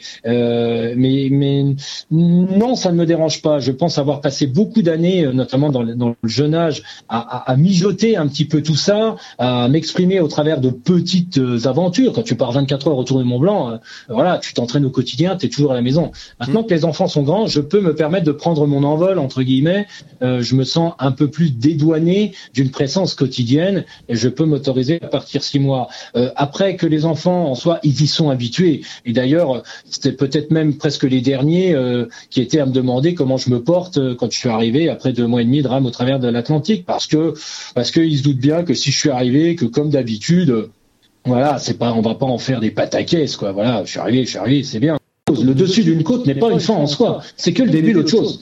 Donc euh, effectivement, euh, c'est tout le temps, tout le temps euh, cette, cette, cet état d'esprit, quoi. Oui, on est arrivé, bah écoute, c'est bien, chouette. Profitons-en hein, quelques instants, mais on repart vite pour autre chose. On va pas s'arrêter là, on va pas fossiliser, on va pas s'arrêter. Ça continue parce qu'il reste plus de 40 ans à vivre. Quoi. Voilà. Donc, poignée dans le coin. Quoi. Euh, tout à l'heure, tu as parlé euh, de, euh, de, de ta manière de d'agir quand tu finissais une course, de retourner ton dossard et de, de passer rapidement à autre chose. Tu peux, tu peux m'en reparler un petit peu? Ouais, ah, ça, fait toujours rire un peu tout le monde parce que souvent quand je, quand je me retrouve en tout les stagiaires ou les gens que j'accompagne en, préparation physique et mentale en trail ou, ou au cours de, de, de stage de, de sportifs, euh, je leur dis que c'est le boulot, mais je pourrais très bien le dire aussi à un chef d'entreprise ou un cadre supérieur. Le plus important du boulot euh, parce qu'on bosse quand on fait ça. Je veux dire, c'est un peu notre métier quelque part. Le plus important du boulot, il est sur la ligne d'arrivée et ça doit se faire dans les moins des 15 minutes après avoir franchi une ligne d'arrivée. Tu prends ton dossard, tu le retournes. Enfin, je dis le dossard parce que c'est le meilleur bout de papier qui existe. Encore qu'en 2013, c'était un bout de paquet de chocolat parce que je retrouvais plus mon dossard quand je suis arrivé à l'appartement avec Chamonix.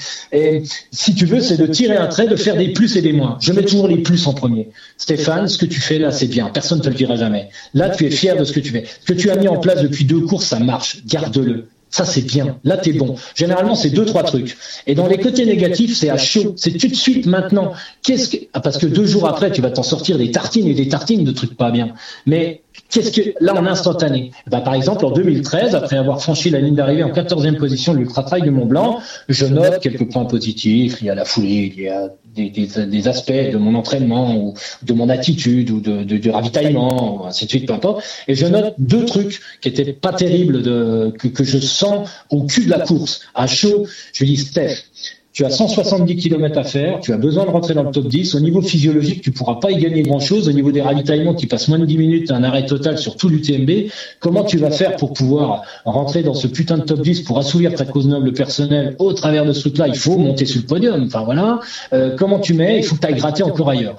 Il s'avère que cette course, il y a neuf côtes de 900 euh, mètres de dénivelé positif, mais bon, une côte, c'est pas un espèce de trait tout droit. Tu as toujours des petits bouts de replat, 2 mètres, 3 mètres ou 10 mètres, légèrement, enfin, moins raides.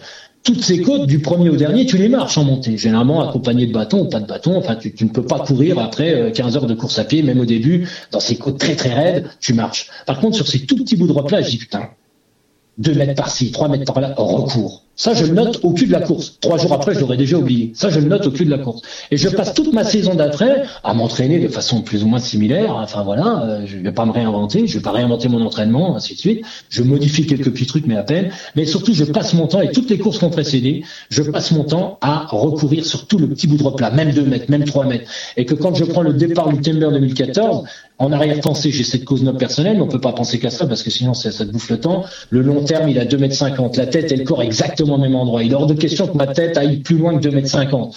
Pas au ravitaillement, même pas au mec qui parle à côté, rien. Et surtout, je suis là pour un seul et unique truc, recourir sur tous les petits bouts de replat qui traînent de partout. À la ligne d'arrivée, je gagne une heure et demie, je suis dixième. Bon. Voilà aussi l'intérêt de ce genre de truc, c'est qu'au cul de la course, il est important de noter rapidement et qu'est-ce que je mets en place pour les faire passer en plus pour la course d'après. Et j'aurai le sentiment et cette fierté de dire que j'étais meilleur que le coup d'avant. C'est trop bien ça. Ça c'est trop bien ça. Donc, ce qui veut dire, est-ce qu'on peut gentiment se moquer euh, des mecs qui ressortent leur publi euh, Facebook euh, d'un, de, la, de la course d'un an avant pour se... Ah, pas, pas, pas, no comment. Ça, bah si, la ah bah si, ah si, si, si, si, comment, au contraire, vas-y, lâche. ouais, ça... vivre dans les, vivre dans ses souvenirs, c'est pas bien. Ouais, je trouve ça, je trouve ça dommage et pathétique. C'est quand tu commences à avoir la tête qui reste deux ans arrière, ou refaire une course en essayant de battre euh, par rapport au temps de l'année dernière et puis à avoir les temps de passage l'année dernière pour savoir. C'est foutu, t'as déjà foutu 15%, t'as offert 15% à tous tes adversaires en mettant 15% dans l'année d'avant. Et les 15% que tu fous l'année dernière et que tu donnes à tes adversaires, tu te les donnes pas toi-même. Faut pas s'étonner après de la médiocrité des résultats. Euh, enfin, par rapport à soi-même, hein, pas par rapport aux autres. Les autres, euh, chacun fait bien comme il veut, puis il y aura toujours meilleur que toi. Donc, euh, comme ça, le problème il est réglé. Par contre, s'offrir la possibilité, c'est déjà tellement difficile de se tracter sur nos genres d'épreuves physiologiques au long cours que, au minimum, ce serait déjà d'avoir tous potentiel théorique du moment. Et Dieu sait qu'au bout de, quelques heures, le potentiel théorique, il prend quand même une sacrée claque dans les étiquettes. Donc déjà qu'il n'est pas bien flamme, le potentiel théorique, c'est quand même pas mal de ne pas en laisser une miette, en tout cas de ne pas le jeter par les fenêtres en allant euh, foutre sa tronche dans l'année d'avant, euh, mettre sa tête dans le prochain ravitaillement ou, ou je ne sais quoi. Alors euh, vouloir ressasser ou reprendre exactement le même plan d'entraînement qui avait fonctionné pour la course d'avant, c'est une grave erreur. C'est l'impermanence des choses. Qui est vrai aujourd'hui sera forcément faux demain à quelques détails, mais c'est justement dans ce petit détail qu'il faut pas laisser passer. Enfin, si la vie était exactement pareille, euh, ça se saurait. Enfin, je veux dire, non, on ne fossilise rien. Je veux dire, c'est essentiel d'être tout le temps en train de remettre les choses en question. Est-ce que je suis d'accord et, et, que je pense pour vrai aujourd'hui? J'en attends qu'un truc, c'est peut-être de le modifier au gré de rencontres, au gré de quelqu'un qui va peut-être me prouver que j'ai un poil tort sur un petit détail, je me l'introduis, je me l'incorpore et je change et je et j'évolue et je me dis que je vais être meilleur grâce à l'autre si je sais l'accueillir, l'ouvrir plutôt que de le prendre toujours comme un adversaire. Alors euh, ressasser la photo de l'année dernière en te, en te, en te reprenant ou en alors le meilleur des trucs, c'est quand tu vas demander à quelqu'un tu vaux combien au divan de sur route Et le mec, il te sort, je vaux 30-30. Non, non, ça c'était il y a 10 ans, mon gars. Maintenant, tu vaux 37. C'est ça. Et tu vaux combien au divan Tu vaux 37, tu vaux pas 30-30. Et c'est tout ça. Soyez, euh, enfin, et, et, je peux très bien en parler, mais je peux t'en parler des heures parce que j'étais celui-là avant 2009. Et à partir de 2009, quand je me suis vraiment foutu à poil devant la glace, c'est que je me suis dit, mais attends, Brognard, t'es quoi exactement? T'es que ça et part déjà de là et accepte exactement et tous les jours accepte et tous les jours et tous les jours. Et cette résistance aux frustrations ça c'est lié au sport qui est très important. Et à partir de là et va toujours de l'avant et, et, soit capable de toujours essayer d'être meilleur que la course d'avant en ayant tiré la substante moelle des éléments précis que tu as trouvé sur la et le reste la course tu la bazardes, je veux dire, t'en as plus rien à faire, et du dossard, et du résultat, encore pire du résultat, parce que alors ça c'est un, un, c'est un, c'est un bouffe pensée parasite énorme. Le résultat de la course d'avant, tu crois que tu arrives à quelque chose, tu arrives à rien du tout. Tu remets tout à zéro quand tu repars. à zéro. Voilà, c'est le dessus d'une côte. C'est que le début d'autre chose. C'est pas une fin en soi. Donc ça a très important ça. Enfin, à mon goût, à mon à mon avis. Quand tu dis la, avoir la tête et le alors non non attends j'avais noté un truc avant. Non, on va, on va, on va faire ça. Je reviendrai sur le ravito après. Euh, ça veut dire quoi avoir la tête et le corps au même endroit au même moment? Sans. Je suis en train, je suis, je suis en train de. J'ai failli dire une grosse connerie. J'ai honte, j'ai honte de moi. J'ai honte de moi. Ouais, non, non, non, non, non, non, ah. non, non, non, Il y a une différence entre dire une connerie et faire une blague de mauvais goût qui ne serait pas une blague. Ah bon, d'accord, ok. Euh, je reviens à, mon, je reviens à mon, à mon mythe de la, et ça je le dis à tous les stagiaires. Alors j'imagine que s'il y a certains stagiaires, certains athlètes, et notamment Benoît Gondolfi qui m'accompagne dans tous euh, mes accompagnements d'athlètes et de stages, ça les fait toujours rire, mais finalement l'image elle est bonne. C'est bien beau d'avoir une Clio Sport, et quand tu la bazardes sur une course, la Clio Sport, si le pilote il est pas à l'intérieur, la Clio Sport elle finit toujours contre un mur.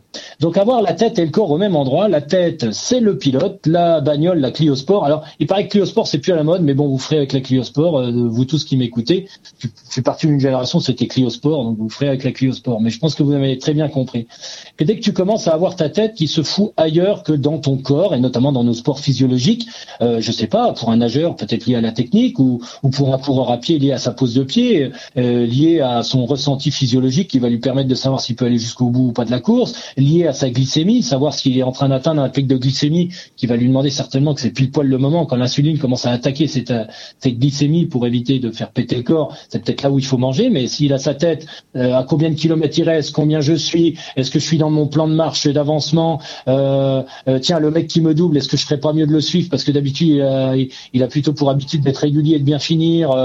Euh, est-ce que tu crois que ma copine, euh, elle va être au-dessus de la côte là-haut? Je vais pouvoir, j'espère qu'elle va être fière de moi. Euh, ah merde, j'avais dit avant le départ que j'oubliais. Enfin, tu fous ta tronche ailleurs.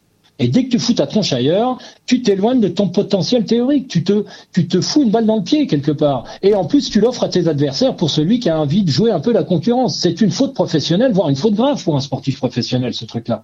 C'est alors que tu l'ouvres de temps en temps pour prendre des informations qui vont te permettre d'analyser la situation dans laquelle tu es d'une course particulière. Tu ouvres Là, tu sors de cette bulle totalement étanche et tu te dis alors où j'en suis? Ah oui, effectivement. Donc je vais un peu plus encore appuyer sur mes points forts, par exemple en fin de foulée pour un coureur à pied, qui va me permettre de peut-être espérer, déjà que je suis au taquet, mais gratter quelques millièmes de secondes foulée par foulée qui peuvent me donner la possibilité de revenir. Mais si je passe toute ma course à focaliser sur le mec là-bas, ah j'ai de l'avance, ah non j'ai du temps, j'arrive pas à revenir sur lui, je me fous une balle dans le pied. Je perds encore plus du potentiel qui est déjà accessoirement par rapport à lui un peu plus faible parce qu'il a 15 mètres d'avance sur moi, sur un 10 km sur route ou je sais pas quoi. Donc non, non, non, non, je dois tout avoir ici, la tête et le corps exactement au même endroit. Alors on y trouve des stratagèmes. Moi par exemple, j'écoute le bruit de mes pas. Quand j'écoute le bruit de mes pas, je suis un peu près d'avoir la tête qui soit pas dans ma feuille d'impôt. Est-ce que j'ai bien fermé la bagnole à clé? Est-ce que ce soir faut pas que je sois en retard pour la réunion parents-professeurs Je te dis n'importe quoi. Je suis sûr d'être ici et maintenant. Et c'est comme ça pour tout. Et c'est l'avantage aussi de la compétition.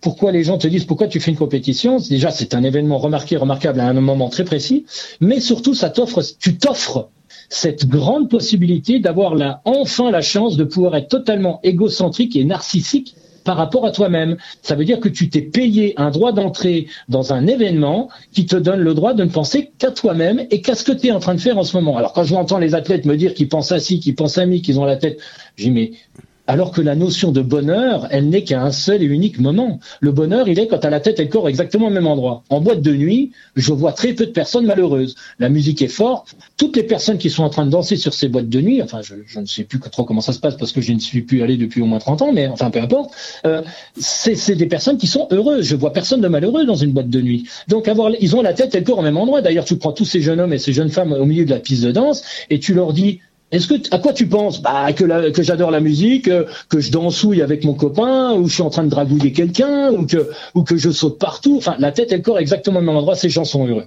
Un manège à sensation. D'ailleurs, si tu veux faire du pognon, il faut créer un truc où tu mets la tête et le corps des gens de façon un peu sous forme de forceps. Ici et maintenant, ça marchera forcément parce que tu es heureux quand tu as la tête et le corps exactement au même endroit.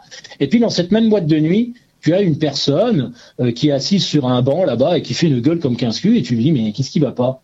Elle a le corps physique et dans une boîte de nuit. La musique, elle l'aime. Elle est avec ses amis. Il n'y a pas de problème. Tout, tout y est. Sauf que sa tête, elle est, ah bah oui, bah j'ai mon petit copain il y a deux heures qui m'a largué, tadadi, tadada. Ça tronche ailleurs. Elle est malheureuse. Donc ça veut dire aussi que il y a, y a, un double intérêt d'avoir la tête et le corps au même endroit dans, ce que l'on fait. Déjà, il y a une notion de performance. Tu es notamment dans le sport, mais aussi bien que quand tu plantes un clou ou éventuellement hein, quand tu joues une partition de, Mozart à la clarinette, euh, il est tu sais que tu vas être le plus performant, enfin assez proche de ton potentiel théorique. C'est ce qui fait aussi euh, la, définition même de la, de la, pensée parasite, j'allais dire, mais aussi de la préparation mentale. Et surtout, tu as une notion de bonheur. Plus tu fais quelque chose en étant proche de ton potentiel théorique, plus tu passes un bon moment. Alors quand j'entends souvent et quand je vois sur les réseaux sociaux ce genre de petit phénomène où il est écrit euh, ce type qui va te mettre la photo sur la sur le lit là avec euh, le dossard, euh, les gamelles, le sac à dos, machin, et que tout le monde lui dit ah, bravo à toi, bonne bonne course pour demain et surtout fais-toi plaisir. Je voudrais bien que les gens qui mettent fais-toi plaisir, c'est surtout, j'adorerais pouvoir me faire enfin plaisir sur une course. Et comment il faut faire Si tu as la recette, je la veux bien. La recette, elle est simple elle n'est pas de gagner la course. Elle est d'être du départ à l'arrivée proche de son potentiel théorique du moment, être dans son niveau optimum moyen, capable de faire ce que j'ai acquis au fur et à mesure d'entraînement, d'années, de, génétique, ainsi de suite, mais d'être proche de ce que je suis. Et quand tu es proche de ce que tu es, tout au long de la course, du départ à l'arrivée, que ta tête et le corps est au même endroit, quand tu passes la ligne d'arrivée, que tu sois premier, que tu sois dernier, et d'ailleurs tu vois des gens terminer au cul de la course dans un UTMB et être très heureux parce que tout au long de la course, ils étaient dans leur niveau optimum moyen. Et t'as les mecs qui terminent dixième, qui te disent ils sont en travers parce qu'ils ont passé la moitié de leur course, ils ont des compétences énormes, même pour gagner, et qui ont passé la moitié de leur course à passer leur temps à demander à leur assistance et combien il est de kilomètres devant, et je suis en retard, et combien de temps j'ai par rapport à mon temps? Il fout de, il fout de la, du potentiel par la fenêtre. Et il est, et il passait, il dit, ah, j'étais capable de meilleur. Mais ouais, t'étais capable de meilleur si ta tête était restée dans ton corps et qu'il n'y en a pas une partie qui était foutue, je ne sais pas où le camp. Voilà. Euh, ben je sais pas quoi dire. voilà. Toi, ça arrive des fois. Ouais, ouais, bah des fois j'ai une petite panne. Euh, les, les, les, anglophones appellent ça un pet cerveau. Bah, bah voilà, voilà. Je viens, d'en faire un, tu vois, brain fart. Voilà, je sais pas quoi dire. Euh, je vais enchaîner directement. Tu me dis que tu t'arrêtes, ça reviendra. Mais euh, ceux qui écoutent habituellement savent que euh, c'est normal, rien, tu vois, ça, ça fait un petit peu le petit coup de mou euh, aux trois quarts de l'épreuve, et puis après ça repart. Euh, tu sur l'UTMB, tu ne t'es arrêté que 10 minutes au total d'arrêt au ravito, et cette expression, je la dédie à toi, et je n'ai même pas besoin de dire le prénom, tu sais très bien que c'est pour toi. il le sait, il le sait, il le sait, il le sait. Bon, ah, parfait. Message envoyé à celui qui a envie de le recevoir alors. Il l'a, il l'a déjà reçu, il le sait très bien. Allez, donc 10 minutes d'arrêt. Allez, vas-y. Bah, c'est aussi une des clés que j'étais obligé. Euh, toutes les personnes qui couraient autour de moi dans, cette, dans ce sport et dans cette, dans cette course sont des gens qui courent plus vite que moi. Donc, si je veux si je veux arriver à la ligne d'arrivée en même temps qu'eux, voire un peu mieux qu'eux, voire euh, pas trop loin d'eux, j'étais obligé d'aller chercher, euh, j'étais obligé d'aller chercher ailleurs euh, les, les réponses, et notamment effectivement quand tu es arrêté. Alors c'est très très con ce que je vais dire. Je vais te faire du Vandame là, si tu veux bien. quand tu es arrêté, bah, le chrono il tourne, mais la distance elle ne réduit pas. donc il était essentiel de trouver le moyen de ne pas s'arrêter. Euh, de faire du pas vite mais tout le temps, parce que je suis un pas vite mais tout le temps et mais tout le temps, tout le temps. Donc quand tu es arrêté à ravitaillement, le tout le temps il fout le camp. Donc euh, on, fallait tout le temps être en mouvement, tout le temps en avancement, même en marchant, tant pis. Donc euh, les ravitaillements, effectivement, les entraînements, alors les ravitaillements où je n'avais pas d'assistance, eh ben je savais que je remplissais deux flasques et, et, je prenais deux trois petits trucs à bouffer, même si j'avais prévu d'un endroit d'assistance avec assistance, d'un ravitaillement avec assistance à un autre suffisamment de nourriture, mais j'en profitais, notamment je remplis mes flasques, je prenais une banane et je bouffais ma banane en marchant à la sortie de ce ravitaillement, donc on peut dire quasiment je m'arrêtais pas. Et par contre, dans les ravitaillements avec assistance, deux fois où je m'assois pour envoyer une gamelle de riz très très cuite, euh, alors la nuit euh, c'est un coup de bouillon et un coup de, lait d'amande avec du riz euh, quand il faisait jour, et sinon le reste du temps c'était changer les flasques, reprendre le nombre de barres ou le nombre de gels, voilà c'est la manière dont on se nourrissait dans ce sport-là, pour aller un peu plus loin. Et surtout rebelote. Je ressortais, donc ça durait une minute trente à tout casser deux fois, et le reste du temps c'était de ticket toc dans les ravitaillements. Et je repars avec ma banane à la main, je la mange. Euh, les fourmis seraient très contentes de s'en régaler avec ma peau de banane. Là, je n'ai pas grand danger de faire grand mal à la nature. Et puis à partir de là, eh ben, je ne m'arrêtais pas. Et j'espérais, enfin en tout cas, je n'avais rien à me reprocher sur mon avancement en disant, bah au moins voilà déjà un des secteurs sur lequel je peux jouer qui est assez facile à jouer, euh, vu que je ne peux pas jouer plus que ça sur mes qualités physiologiques ou de coureur à pied. Voilà. Hmm. Euh, du riz très très cuit. Pourquoi? Eh ben parce que du riz à moitié cuit euh, dans une gamelle. Alors je sais que les qualités nutritionnelles ne sont peut-être sont peut-être moindres, mais en tout cas quand tu as envie d'avaler ça à fond la caisse, euh, qui est dans le fond d'une thermos, qui, qui bouillonne là-dedans, quand il est pas vraiment très cuit, je peux te dire que quand il est coincé dans la gorge et qu'il n'arrive pas à passer, c'est une catastrophe. Hein. Donc du riz très cuit, euh, c'est c'est pas de la bouillie, mais euh, rempli avec du bouillon. Il y a plus de bouillon que de riz pour que tu puisses l'avaler, presque le boire. C'est quand même beaucoup plus commode, et je sais que ça va se digérer très rapidement. Euh, on n'est pas là pour faire une marche gourmande ou se faire de la gastronomie. Hein, euh, désolé euh, de l'information. En tout cas, fallait pas venir là-dedans. Hein, vaut mieux y aller tranquille, se faire un, relais château à coup de, petites balades entre chaque. Mais le but, il est franchement d'envoyer du carburant. Basta. on n'est pas là pour autre chose. Donc envoyer du carburant et du carburant en sachant que quand le carburant arrive dans l'estomac, c'est une consommation énergétique énorme. Donc on va déjà un peu lui prémâcher le boulot. Donc si ça pouvait être quelque chose qui soit déjà prémâché, prédigéré, et que ça passe, ça devienne vite euh, en très petites molécules qui passent vite dans les dans les pores de l'intestin et du gros intestin, euh, roule casquette quoi, j'ai envie de te dire. Donc effectivement, euh, très cuit dans du bouillon, je sais que ce sera vite vite passé entre guillemets et vite utile en jouant sur toutes les formes de glycémie. Hein. Alors effectivement, du riz, de la pomme de terre vont plutôt être dans les sucres, qu'on va dire les sucres lents, c'est-à-dire qu'ils vont faire monter la glycémie de façon très pente douce, plutôt qu'un gel où en une demi-heure le gel il est dans le sang et il a fait monter une glycémie de façon très rapide. Alors, le seuil maximum de la glycémie restera toujours le même parce qu'il arrive un moment, arrivé à un certain taux de glycémie, l'insuline, elle en envoie parce qu'elle s'est dit, eh bonhomme, il ne faut pas de toi sinon tu vas faire péter le caisson. Donc, du coup, euh, à ce moment précis où l'insuline commence à attaquer, c'est un moment très particulier, ça. Et ça, c'est un moment qui n'est pas toujours identifié. C'est pourtant le moment clé dans la glycémie et dans la gestion de la nourriture dans ces épreuves au long cours. C'est pile poil le moment où tout va bien.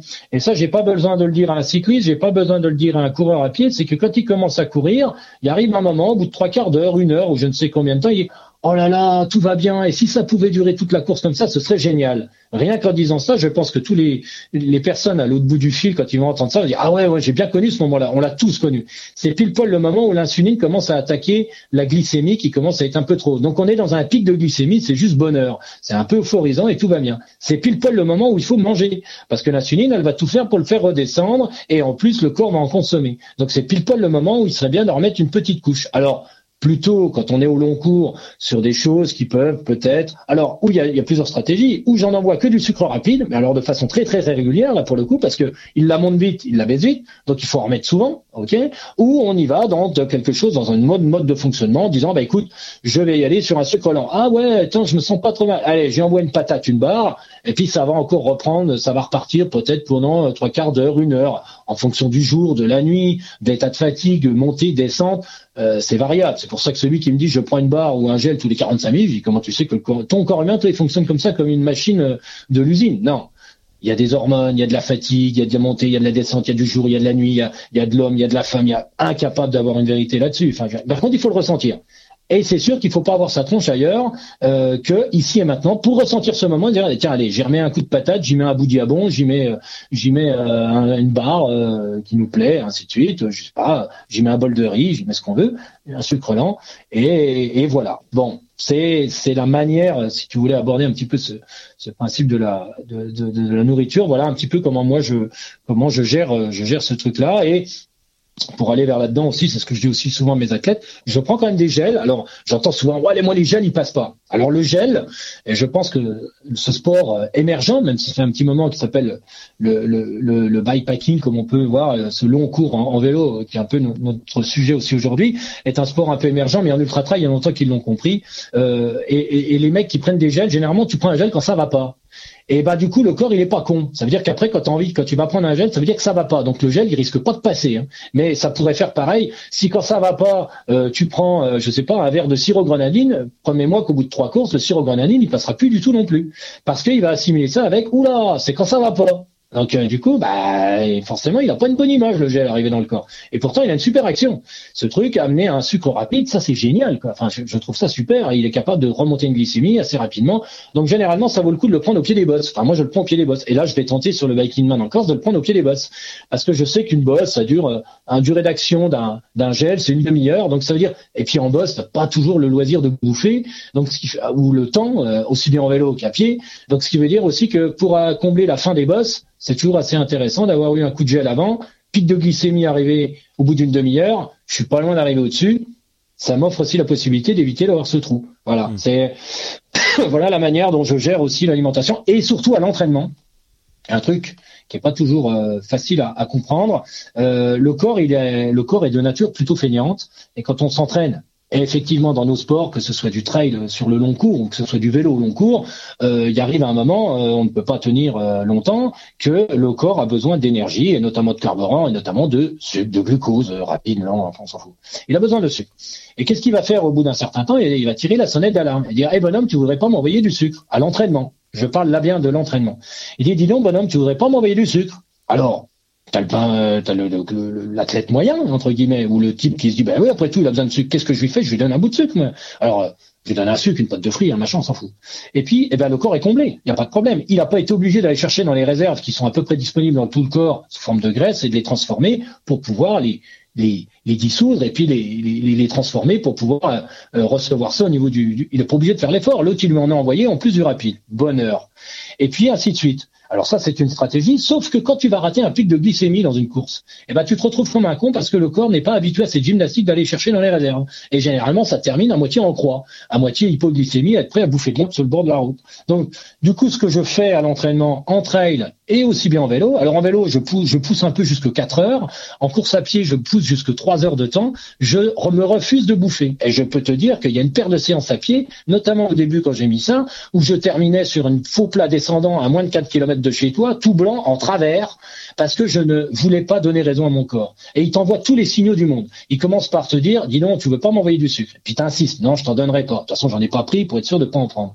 Et puis après, il va commencer à te mettre une sensation des jambes qui commencent à guidonner. Et puis après, tu commences à être vraiment mal, à être tout blanc. Et puis tu commences à être franchement mal au point d'être obligé de marcher en descente, limite de te mettre assis. T'es à quatre bornes de chez toi, t'es en croix complète. Et non, je buterai pas. Puis au bout d'un moment, il dit, putain, merde, con, il me le donne pas, je suis obligé de faire l'effort d'aller chercher dans les réserves. Et il met en place une mécanique de d'aller chercher dans les réserves parce qu'il sait le faire. Mais il est obligé de le faire et ça le fait chier. Donc il aurait bien voulu plutôt t'envoyer des signaux il va bien craquer avant moi. Non tu ne craquerais pas avant toi. Merde. Et il met une fois le coup d'après en oh merde il me recommence. Bon allez je vais chercher. Et après il prend l'habitude de le faire.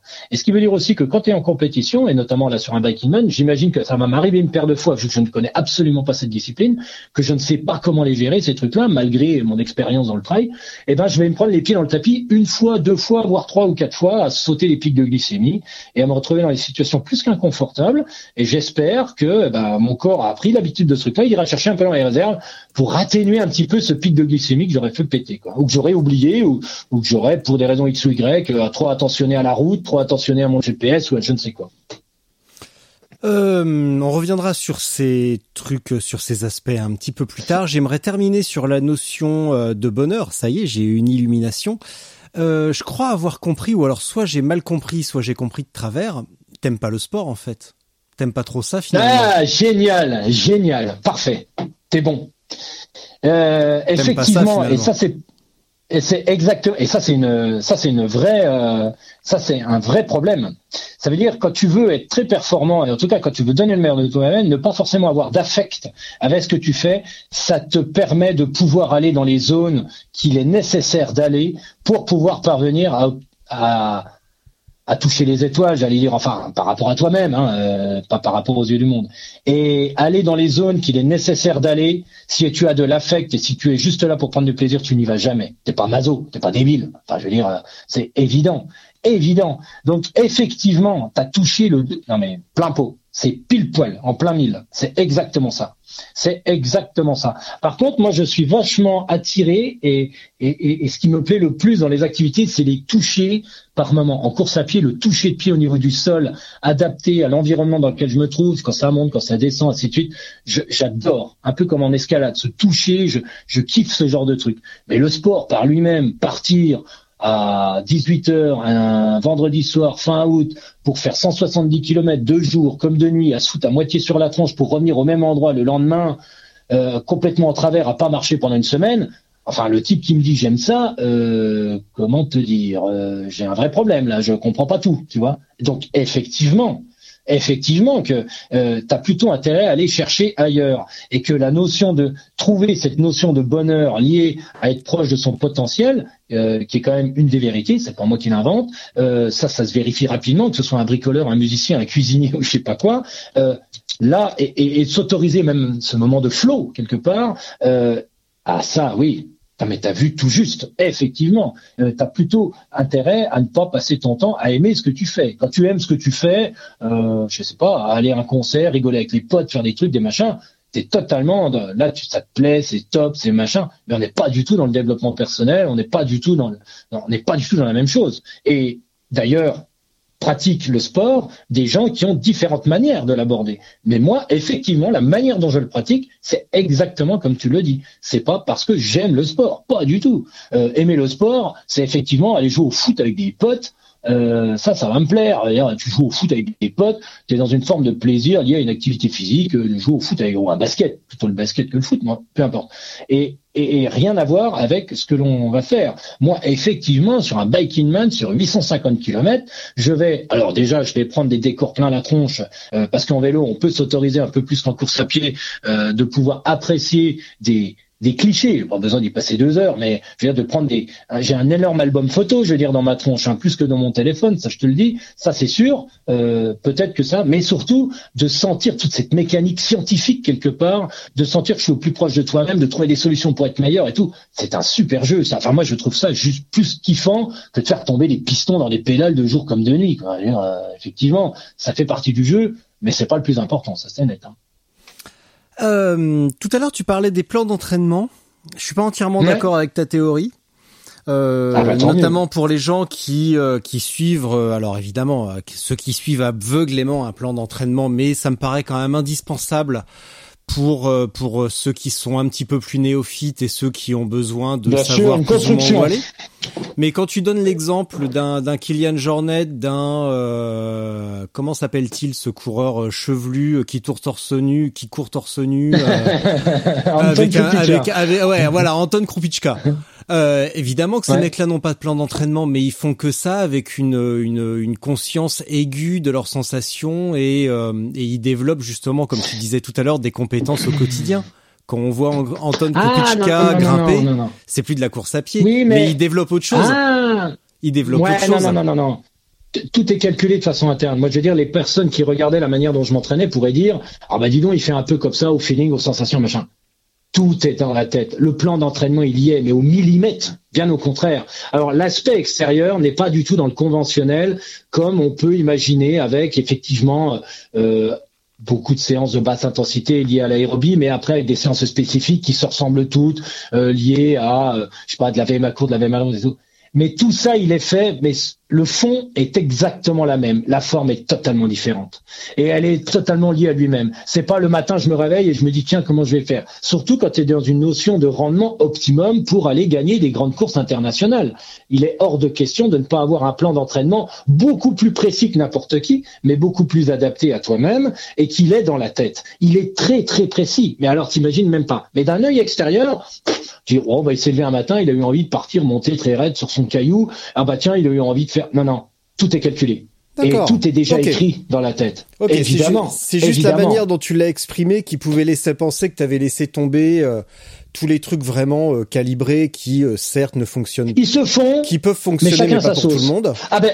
Ah mais ils sont essentiels parce qu'un corps humain, une mitochondrie est une mitochondrie. Que tu t'appelles Pierre, Paul ou Jacques, une mitochondrie est une mitochondrie ou Kylian Jornet. La mitochondrie fonctionne de la même manière. Et pour la développer, euh, et pour développer certaines qualités euh, liées à l'assimilation de d'être capable de supporter un acide lactique de haute dose, d'être capable de ah bah ça, euh, la vérité, un être humain, c'est un être humain. Et le fonctionnement physiologique d'un être humain, il est le même pour tout le monde. Donc, pour développer certaines qualités, mais justement, quand tu les fais sans être de façon bête et méchante, entre guillemets, d'une séance très calibrée que tout le monde pourrait avoir, sinon tu t'entraînes comme Gebre Selassie, puis tu fais 2h04 au marathon. Non, chacun a besoin d'aller vers sa propre méthode technique, et c'est là où l'accompagnement des athlètes que je fais au quotidien est d'aller un petit peu leur donner effectivement un, cadre, un squelette d'une construction de saison en respectant euh, justement certaines notions euh, liées à la physiologie humaine sur une saison, sur une année, avec des, chocs, des, des, dominances hormonales, des besoins, des, moments de, de, creux, des moments de haut, enfin peu importe.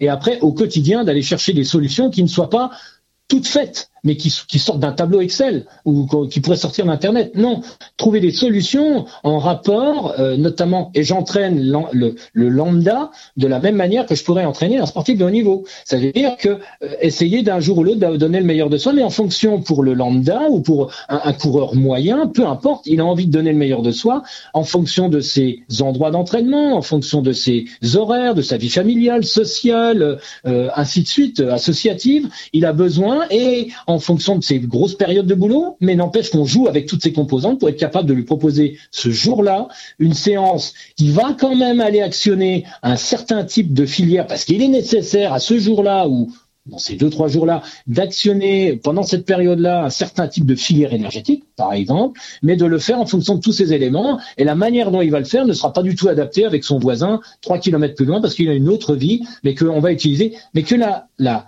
l'objectif pour l'enseignant et le but pour l'élève n'est pas le même, mais que le résultat physiologique sur la mitochondrie sera le même. Mais vu que pour l'un, et à chaque fois, c'est un accompagnement personnalisé, il sera adapté à cet athlète avec tout son environnement, le retentissement et l'effet sur le corps sera beaucoup plus bénéfique que d'avoir fait une séance lambda que n'importe qui pourrait faire qui n'est pas totalement individualisée. Mais le résultat sur la mitochondrie, le résultat sur la, physiologie sera le même que le même athlète à 3 km de là avec une autre vie, une autre vie. Par exemple, parce que lui, il est en ville, ben, sera dans les escaliers plutôt que éventuellement de le faire sur le terrain. Enfin, j'en sais rien. Et le retentissement, déjà, lui serait plus parlant parce qu'il a vraiment l'impression que la séance a été faite pour lui et pour personne d'autre et que le retentissement sur l'athlète sera beaucoup plus bénéfique, même le, le retentissement physiologique. Ah bah ça, c'est indéniable. Pour le Biking Man, t'as poussé à combien? C'est quoi ton maximum d'heures de sel euh, j'ai fait un 330 bornes pour aller rejoindre un copain parce qu'après on faisait en deux jours 6000 mètres de dénivelé positif en courant mmh. et lui il a été en bagnole et puis moi je me suis dit bah comme j'ai un peu de jour je vais y aller en vélo donc je suis parti de Rochesson et je suis allé jusque Fuy en Suisse ça faisait 335 km et j'ai fait ça au mois de début août je crois. D'accord. Voilà. Euh, est-ce que tu as rencontré, euh, parce que tout à l'heure tu as parlé de situation inconfortable et euh, le vélo après quelques heures peut être une situation extrêmement inconfortable, évidemment. au, niveau, au, niveau, du cul. comment ça s'est passé Parle-moi de ton cul, tiens. Si on peut ah dire. comment ça bah, s'est passé à ce niveau-là? putain, c'est c'est c'est c'est complètement intime, hein. con ce sport. Et... c'est Ah, intime, hein, dis donc. Bah, j'ai- j'ai- j'aimerais bien que ça le soit pas parce que putain, c'est quand même, euh, c'est quand même une horreur cette histoire. Alors, Eh effectivement, j'ai un peu, euh, j'ai un peu tout épluché. Alors, euh, euh, personne veut se mouiller hein, dans l'histoire, mais ils ont bien raison et je crois que la, vraie théorie, elle est celle-là. Euh, il suffit d'y trouver euh, sa bonne selle. Alors, euh, il suffit de trouver la bonne selle avec le bon cuisseur. J'ai reçu, j'ai reçu des tas de petits messages, tous gentils les uns comme les autres. Chacun y allait de sa petite théorie. Et hum, effectivement, il était vraiment nécessaire de trouver de trouver une selle qui puisse être le plus adéquate possible. Alors, j'ai essayé plusieurs choses et quand Maxime m'a amené euh, m'a amené le vélo, euh, le vélo était équipé d'une selle évidée, je me souviens plus la marque. euh, sur lequel c'est dessus et je me suis posé dessus, on a été faire 20 bornes, le lendemain j'ai fait 100 bornes, je dis oh et pourtant, j'avais pas un cuisseur d'une grande qualité et bizarrement, je n'ai plus du tout mal au cul en étant même légèrement avancé euh, et vidé au milieu main. Je me souviens plus de la marque de cette selle. Euh, je pourrais te la redonner, mais je ne peux pas te la donner là. Et tout de suite, j'ai été posé dessus. Je me suis dit ah effectivement, ils avaient bien raison euh, parce que moi j'étais parti dans l'idée. J'avais vu Steven Le Yarrick, j'avais un copain traverser la France avec des selles plutôt cuir ou plutôt. J'ai dit ah oui effectivement, c'est peut-être une très bonne idée. Ça va se faire à ma morphologie. Mais je voyais d'autres coureurs, euh, notamment Laurent euh, qui a gagné Oman, voilà, euh, qui avait une très belle explication après sa victoire, euh, d'ailleurs, euh, qui m'a beaucoup euh, beaucoup plu euh, quand il explique la manière dont il était parti avec ses gels, qu'il optimise comme ci, il optimise comme ça. C'est ouais. marrant parce que Tout à l'heure, tu en parlais, je pensais, que- je pensais à Laurent, je savais pas que tu l'avais écouté. Ouais. Ah, je l'ai écouté et c'est marrant parce que cette démarche, cette démarche qui est utilisée, euh, qui- qu'il était en train de dire, c'est une démarche où je voyais les coureurs d'ultra trail dans les années 2006-2007 avoir chacun arrivé avec sa petite révolution qui est devenue maintenant un langage commun. Je veux dire, quand je commence à dire je m'arrête pas, moi quand j'entends les gars, je m'arrête euh, à l'hôtel, je m'arrête au resto, je m'arrête à la supérette, je m'arrête, je dis oh. J'ai effectivement, en 2005 en ultra trail, les mecs s'arrêtaient de partout, euh, ils s'arrêtaient dans les refuges, ils s'arrêtaient. Maintenant on va dire jusqu'au 300e, si le mec s'arrête, je veux dire ça, et puis il embarque tout et ainsi de suite. Donc euh, je pars avec 40 gels, le machin. Alors ça peut paraître extraterrestre, mais je- ça va devenir une norme. Alors lui, il avait une selle totalement évidée, là, avec en ayant rajouté un petit truc de gel. Et enfin, chacun il va de sa petite soupe. Et effectivement, je crois que un peu comme les baskets ou un peu comme le reste, ce qui va à l'un va pas forcément à l'autre. Alors euh, là, j'ai l'impression d'avoir, et je me suis persuadé que ça ne sera pas encore le modèle définitif, mais euh, qu'il faut il faut en passer des selles. Euh, le, le, le fait de se dire euh, faut se faire le cul et ça ira très bien comme ça, je pense pas que ce soit une bonne théorie, euh, à moins d'être totalement Non. maso. À ce moment-là, ils ont carrément retirer la selle, comme ça seront convaincus. Euh, mais sinon, euh, je pense qu'effectivement, il faut en essayer plusieurs.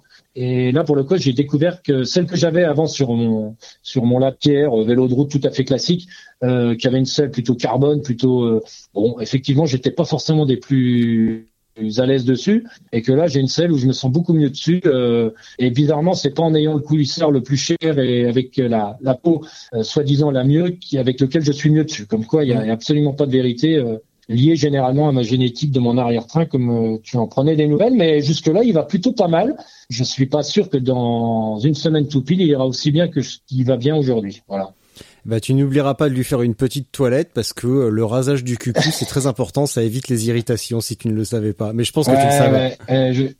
ouais, ouais, je le savais. Bah, je m'en suis vite rendu compte parce que je me documente.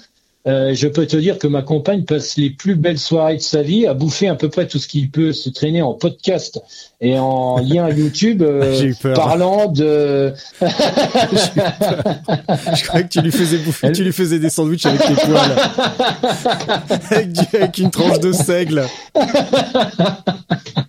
Ah, ah, le- vélo, euh, elle me dit t'es gentil avec ton vélo, et putain c'est pas possible. Enfin bon voilà. Ouais, mais C'est- mais passionnant. elle supporte, elle? Ah ouais, elle supporte très. euh, tu veux dire la selle ou Non, le- non, le, bah, c'est- le- les- tes, Ah, ex- non. excès euh, et tout, etc. Euh, Oui, bien sûr, mais c'est, c'est- je suis celui-là, c'est mon personnage aussi. Enfin, je veux dire, c'est ma vie. Enfin, voilà. et comme tout à chacun, est-ce que finalement on préfère pas être avec quelqu'un qui vit pleinement sa vie et qui est heureux, plutôt que d'avoir quelqu'un qui fait semblant d'avoir une vie qui pourrait convenir à l'autre? Je suis comme ça. Enfin, je veux dire, voilà, je suis comme je suis. Est-ce que c'est pas plus facile de sentir quelqu'un qui déborde d'énergie positive parce qu'il vit ce qu'il a envie de vivre et qui vit comme il a envie de vivre? Euh, Bon, euh, voilà. Et puis qu'à la limite, t'es pas la compagne euh, par hasard et inversement. Enfin, je veux dire, sinon, tu choisis une autre compagne. Voilà. Et sur ce Biking Man, bah, bah, les discussions euh, matrimoniales, je les garde pour plus tard. Euh, ton, ton, tu, tu vises quoi au Biking Man finalement? Tu t'essayes de Ah, finir, tu vas alors, essayer euh, de finir ou tu veux quand même, euh, tu veux quand même claquer la perf? Ah non, non, non, non, non, alors pas du tout, parce que j'arrive carrément par la petite porte. Et j'ai surtout envie, alors je vais donner le meilleur de moi-même, parce que alors ce serait euh, ne pas donner le meilleur de soi-même quand on a un dossard, une plaque de cadre ou quoi que ce soit, déjà c'est manquer de respect envers l'organisateur qui s'est cassé le cul à monter un truc. Donc quand tu participes et qu'il y a peut-être d'autres gens qui auraient bien aimé le faire et qui ont été mis sur la touche parce qu'ils s'y sont pris trop tard, parce qu'ils n'ont pas pu avoir une place, et que le premier des respects, quand on arrive sur une course avec un dossard, pour soi-même et pour l'organisateur, pour tout ce qui a été mis en place pour les bénévoles et compagnie, c'est de donner le meilleur de soi-même. C'est la moindre des choses. Et pour tes amis et pour euh, toutes les personnes qui suivent de près ou de loin, alors moi peut-être plus que d'autres, parce qu'il y a beaucoup de gens qui me suivent sur les réseaux sociaux, euh, envers moi-même, euh, d'avoir une certaine fierté, d'avoir donné le meilleur de soi-même, peu importe le résultat, envers l'organisateur de dire j'ai donné le meilleur de moi-même et j'ai essayé de, donner sur le parcours que tu vas proposer, de donner le meilleur de moi et c'est bien le but. Sinon, il n'y a aucun intérêt de prendre un dossard, tu vas faire cette balade avec tes potes, c'est manquer de respect envers tout ça. Donc je donne le meilleur de moi-même. Le résultat, il sera ce qu'il sera, mais j'aurais donné le meilleur de moi-même, j'aurais rien à me reprocher. Et surtout, j'espère qu'il va m'arriver un maximum d'embrouilles, euh, parce que finalement, le vélo par rapport à la course à pied, c'est quand même bourré d'embrouilles. Euh, dans quel état psychologique je vais me retrouver euh, si je crève Est-ce que je vais paniquer Est-ce que je vais faire vite Est-ce que je vais réussir à garder mon calme ou pas Comment ça va se faire quand je vais me rater Comment ça va se faire si mon GPS il perd de batterie Comment ça se faire Tous les petits problèmes. Comment ça va se passer quand j'ai plus de flotte et que bon, ça c'est pas trop un problème parce que euh, comment ça va se passer pour le ravitaillement dans les supérettes, les machins? Alors je sais que je vais pas trop m'arrêter ou j'aime plutôt être actif. Euh, euh, comment ça va se passer quand je vais choisir de moi je prévois de faire je sais pas deux trois pauses de 10 minutes un quart d'heure pour dormir. Après il va y avoir des pauses liées peut-être à, une pâtisserie, à un café, à, une supérette où je vais être obligé d'attendre derrière une mamie. comment je vais réagir? Est-ce que je vais casser la gueule à tout le monde là-dedans parce que j'ai envie de remonter sur le vélo? Enfin et j'ai envie qu'il m'arrive des problèmes liés à la mécanique, liés au et comment je les gère et comment je les anticipe et comment j'ai à manger euh, après cet effort, après cet euh, événement, pour pouvoir après partir au mois d'avril prochain sur le Paris-Dakar, en ayant eu un maximum déjà d'expérience entre guillemets. Je pense que sur 850 bornes, il y a quand même moyen qu'il en arrive pour Oh pouvoir euh, gérer. Euh, pour pouvoir gérer les choses euh, une fois euh, une fois sur le Trocadéro et le Paris Dakar au mois d'avril prochain. Donc effectivement, j'ai envie de revenir avec tout un tas et puis cerise sur le gâteau parce que j'ai quand même l'impression que c'est une belle bande de gens plus intéressants les uns que les autres, qu'il y a une espèce de de convivialité, d'entraide et de gens qui ont un un, un un fonctionnement qui est un peu ma devise, c'est béret. Ma devise c'est béret, c'est bon esprit, rigolade, énergie, travail. Et ça, je pense qu'il y a, ça m'a l'air d'être un beau tas de bérets là- là-dedans. Euh, ça va de l'organisateur qui t'envoie des mails en te demandant ton assurance euh, que j'ai oublié de lui envoyer avec des façons de te pré- de présenter. Axel, la manière dont ça m'a l'air d'être un chouette bonhomme. De voir un peu les vidéos où je vois les, ça m'a l'air d'être des chouettes personnes. Du premier au dernier, il y a un état d'esprit qui me semble euh, plus que chouette et c'est, je suis très impatient d'aller rencontrer ces personnes qui viennent, qui sont déjà penchées ou qui se penchent dans ce dans ce monde entre guillemets. Euh, mais ce sport a de beaux jours devant lui parce que je le sens monter comme j'ai senti alors que c'était pas les gens le voyaient pas vraiment venir comme ça. Euh, ce que pouvait connaître le trail et l'ultra trail dans les années 2005-2006 eh ben j'ai l'impression que le que le phénomène biking man ou le phénomène euh, de compétition comme ça au long cours est exactement à peu près à la même euh, à la même époque. Et je donne pas ma chair de de la peau de ce sport-là pour que dans 5-6 ans ce soit un sport qui est le plus que le vent en poupe et qu'on voit débouler euh, euh, des niveaux de performance et des et que c'est vraiment une, une grande mouvance que ce sport est en train de d'arriver sur le sur le marché de l'outdoor en- si je peux parler comme ça quoi. Voilà Bon, c'est déjà le cas. Hein. euh, on voit Oui, oui, oui, euh, sur je certaines courses, on voit des niveaux, euh, des niveaux de réalisation Ouais. euh, Mm. assez, euh, assez dingues. Et euh, la fête du slip, euh, bah, c'est fini depuis, euh, depuis, euh, depuis un petit peu de temps déjà. On voit des mecs super Mm. préparés et super au point mentalement. Et euh, Mm. ils sont pas là pour faire des selfies, ils sont pas là pour s'arrêter une heure et demie au resto à bouffer des moules. Euh, Ouais. C'est c'est fini la fête du slip. Hein. Pour certains. alors sur Après, il y en a pour qui c'est et ils ont bien raison d'ailleurs. Chacun. euh, Du, mais, euh, ah non, non, mais alors attention, aucune critique. Oh là Alors non, ça, par et d'ailleurs, contre. j'ai- Et, Et d'ailleurs, c'est bien souvent avec ceux-là qu'on rigole le plus après la ligne d'arrivée. Alors, ils ont intérêt à rester là parce que j'aime encore bien rigoler. Voilà. Quand et, même. et surtout, euh, voilà, il y a une expression que j'ai trouvée juste magique euh, sur le sur le, la rétrospective du Biking Man Corsica l'année dernière. Il y avait un jeune couple là avec euh, une skieuse et puis euh, je crois que lui il était dans le hockey ou je sais plus quoi. On n'est pas là pour acheter des terrains. De toute façon, c'est trop cher, donc c'est ch- c'est chouette ça. j'ai trouvé Bon. ça juste génial. Euh, mon Bon, petit voilà. Stéphane. Euh, J'allais te proposer un truc, mais j'ai bien con. Je pense que c'est pas la peine, vu que t'auras, ça t'obligerait à avoir la tête euh, ailleurs euh, que ton corps. Donc, je pense qu'on rediscutera de, euh, de de ton biking man après, quelques jours après, tout de suite, euh, pour voir un petit peu comment ça s'est passé. Euh, tu espères Ouais, mercredi te- après-midi. Ouais, ouais, ouais. On verra. On verra. On verra. Bah, tu sais, j'ai déjà, j'ai déjà fait un épisode, je crois, avec euh, avec Adrien Lechty, euh, genre 6 heures après qu'il ait passé la, la ligne d'arrivée euh, mais sur l'Atlas. donc, si je euh, suis- Si je suis si je suis arrivé mercredi après-midi, euh, c'est plus qu'incroyable. hein, donc. ah bah, je sais pas, je sais pas quand est la ligne de, la, quand est la- le départ. Donc, Euh, on euh, part, euh, on part, on part lundi matin. euh, on part lundi matin à 5 heures du matin. Euh, donc euh, non, non, non, je, je bah, rigole, mais euh, mercredi, euh, effectivement. euh, Ouais, bah Ouais. jeudi, on s'appelle jeudi après alors. Voilà. Donc oui, on, voilà, on avec, fera avec- ça. avec grand plaisir. Euh, on va conclure là-dessus parce que euh, un, il faut que j'aille rouler, que j'aille manger d'abord et j'ai super envie de pisser. Donc je vais Eh ben, devoir y aller. euh, Je vais devoir y aller. Je vais te laisser pour ta minute de solitude. Donc je vais Ouais. poser mon micro et je te laisse faire passer le message de ton choix. En attendant, euh, merci beaucoup pour le temps consacré. Bonne chance. Et malgré tout, euh, bah, bonne chance pour le Biking Man et bonne chance pour garder ton calme au cours des nombreuses galères qui vont t'arriver. Parce que c'est pas que je te souhaite du mal, mais malheureusement ça arrive Mais à tout le monde. Ça arrive à tout le monde un jour ou l'autre. Il faut, vivre avec. Donc, Ouais. euh, donc ça va t'arriver et euh, j'ai hâte de Mm. savoir comment tu vas comment tu vas gérer tout ça. Donc euh, bonne chance et à, à très bientôt et merci encore. Salut Stéphane. Eh ben, merci à toi.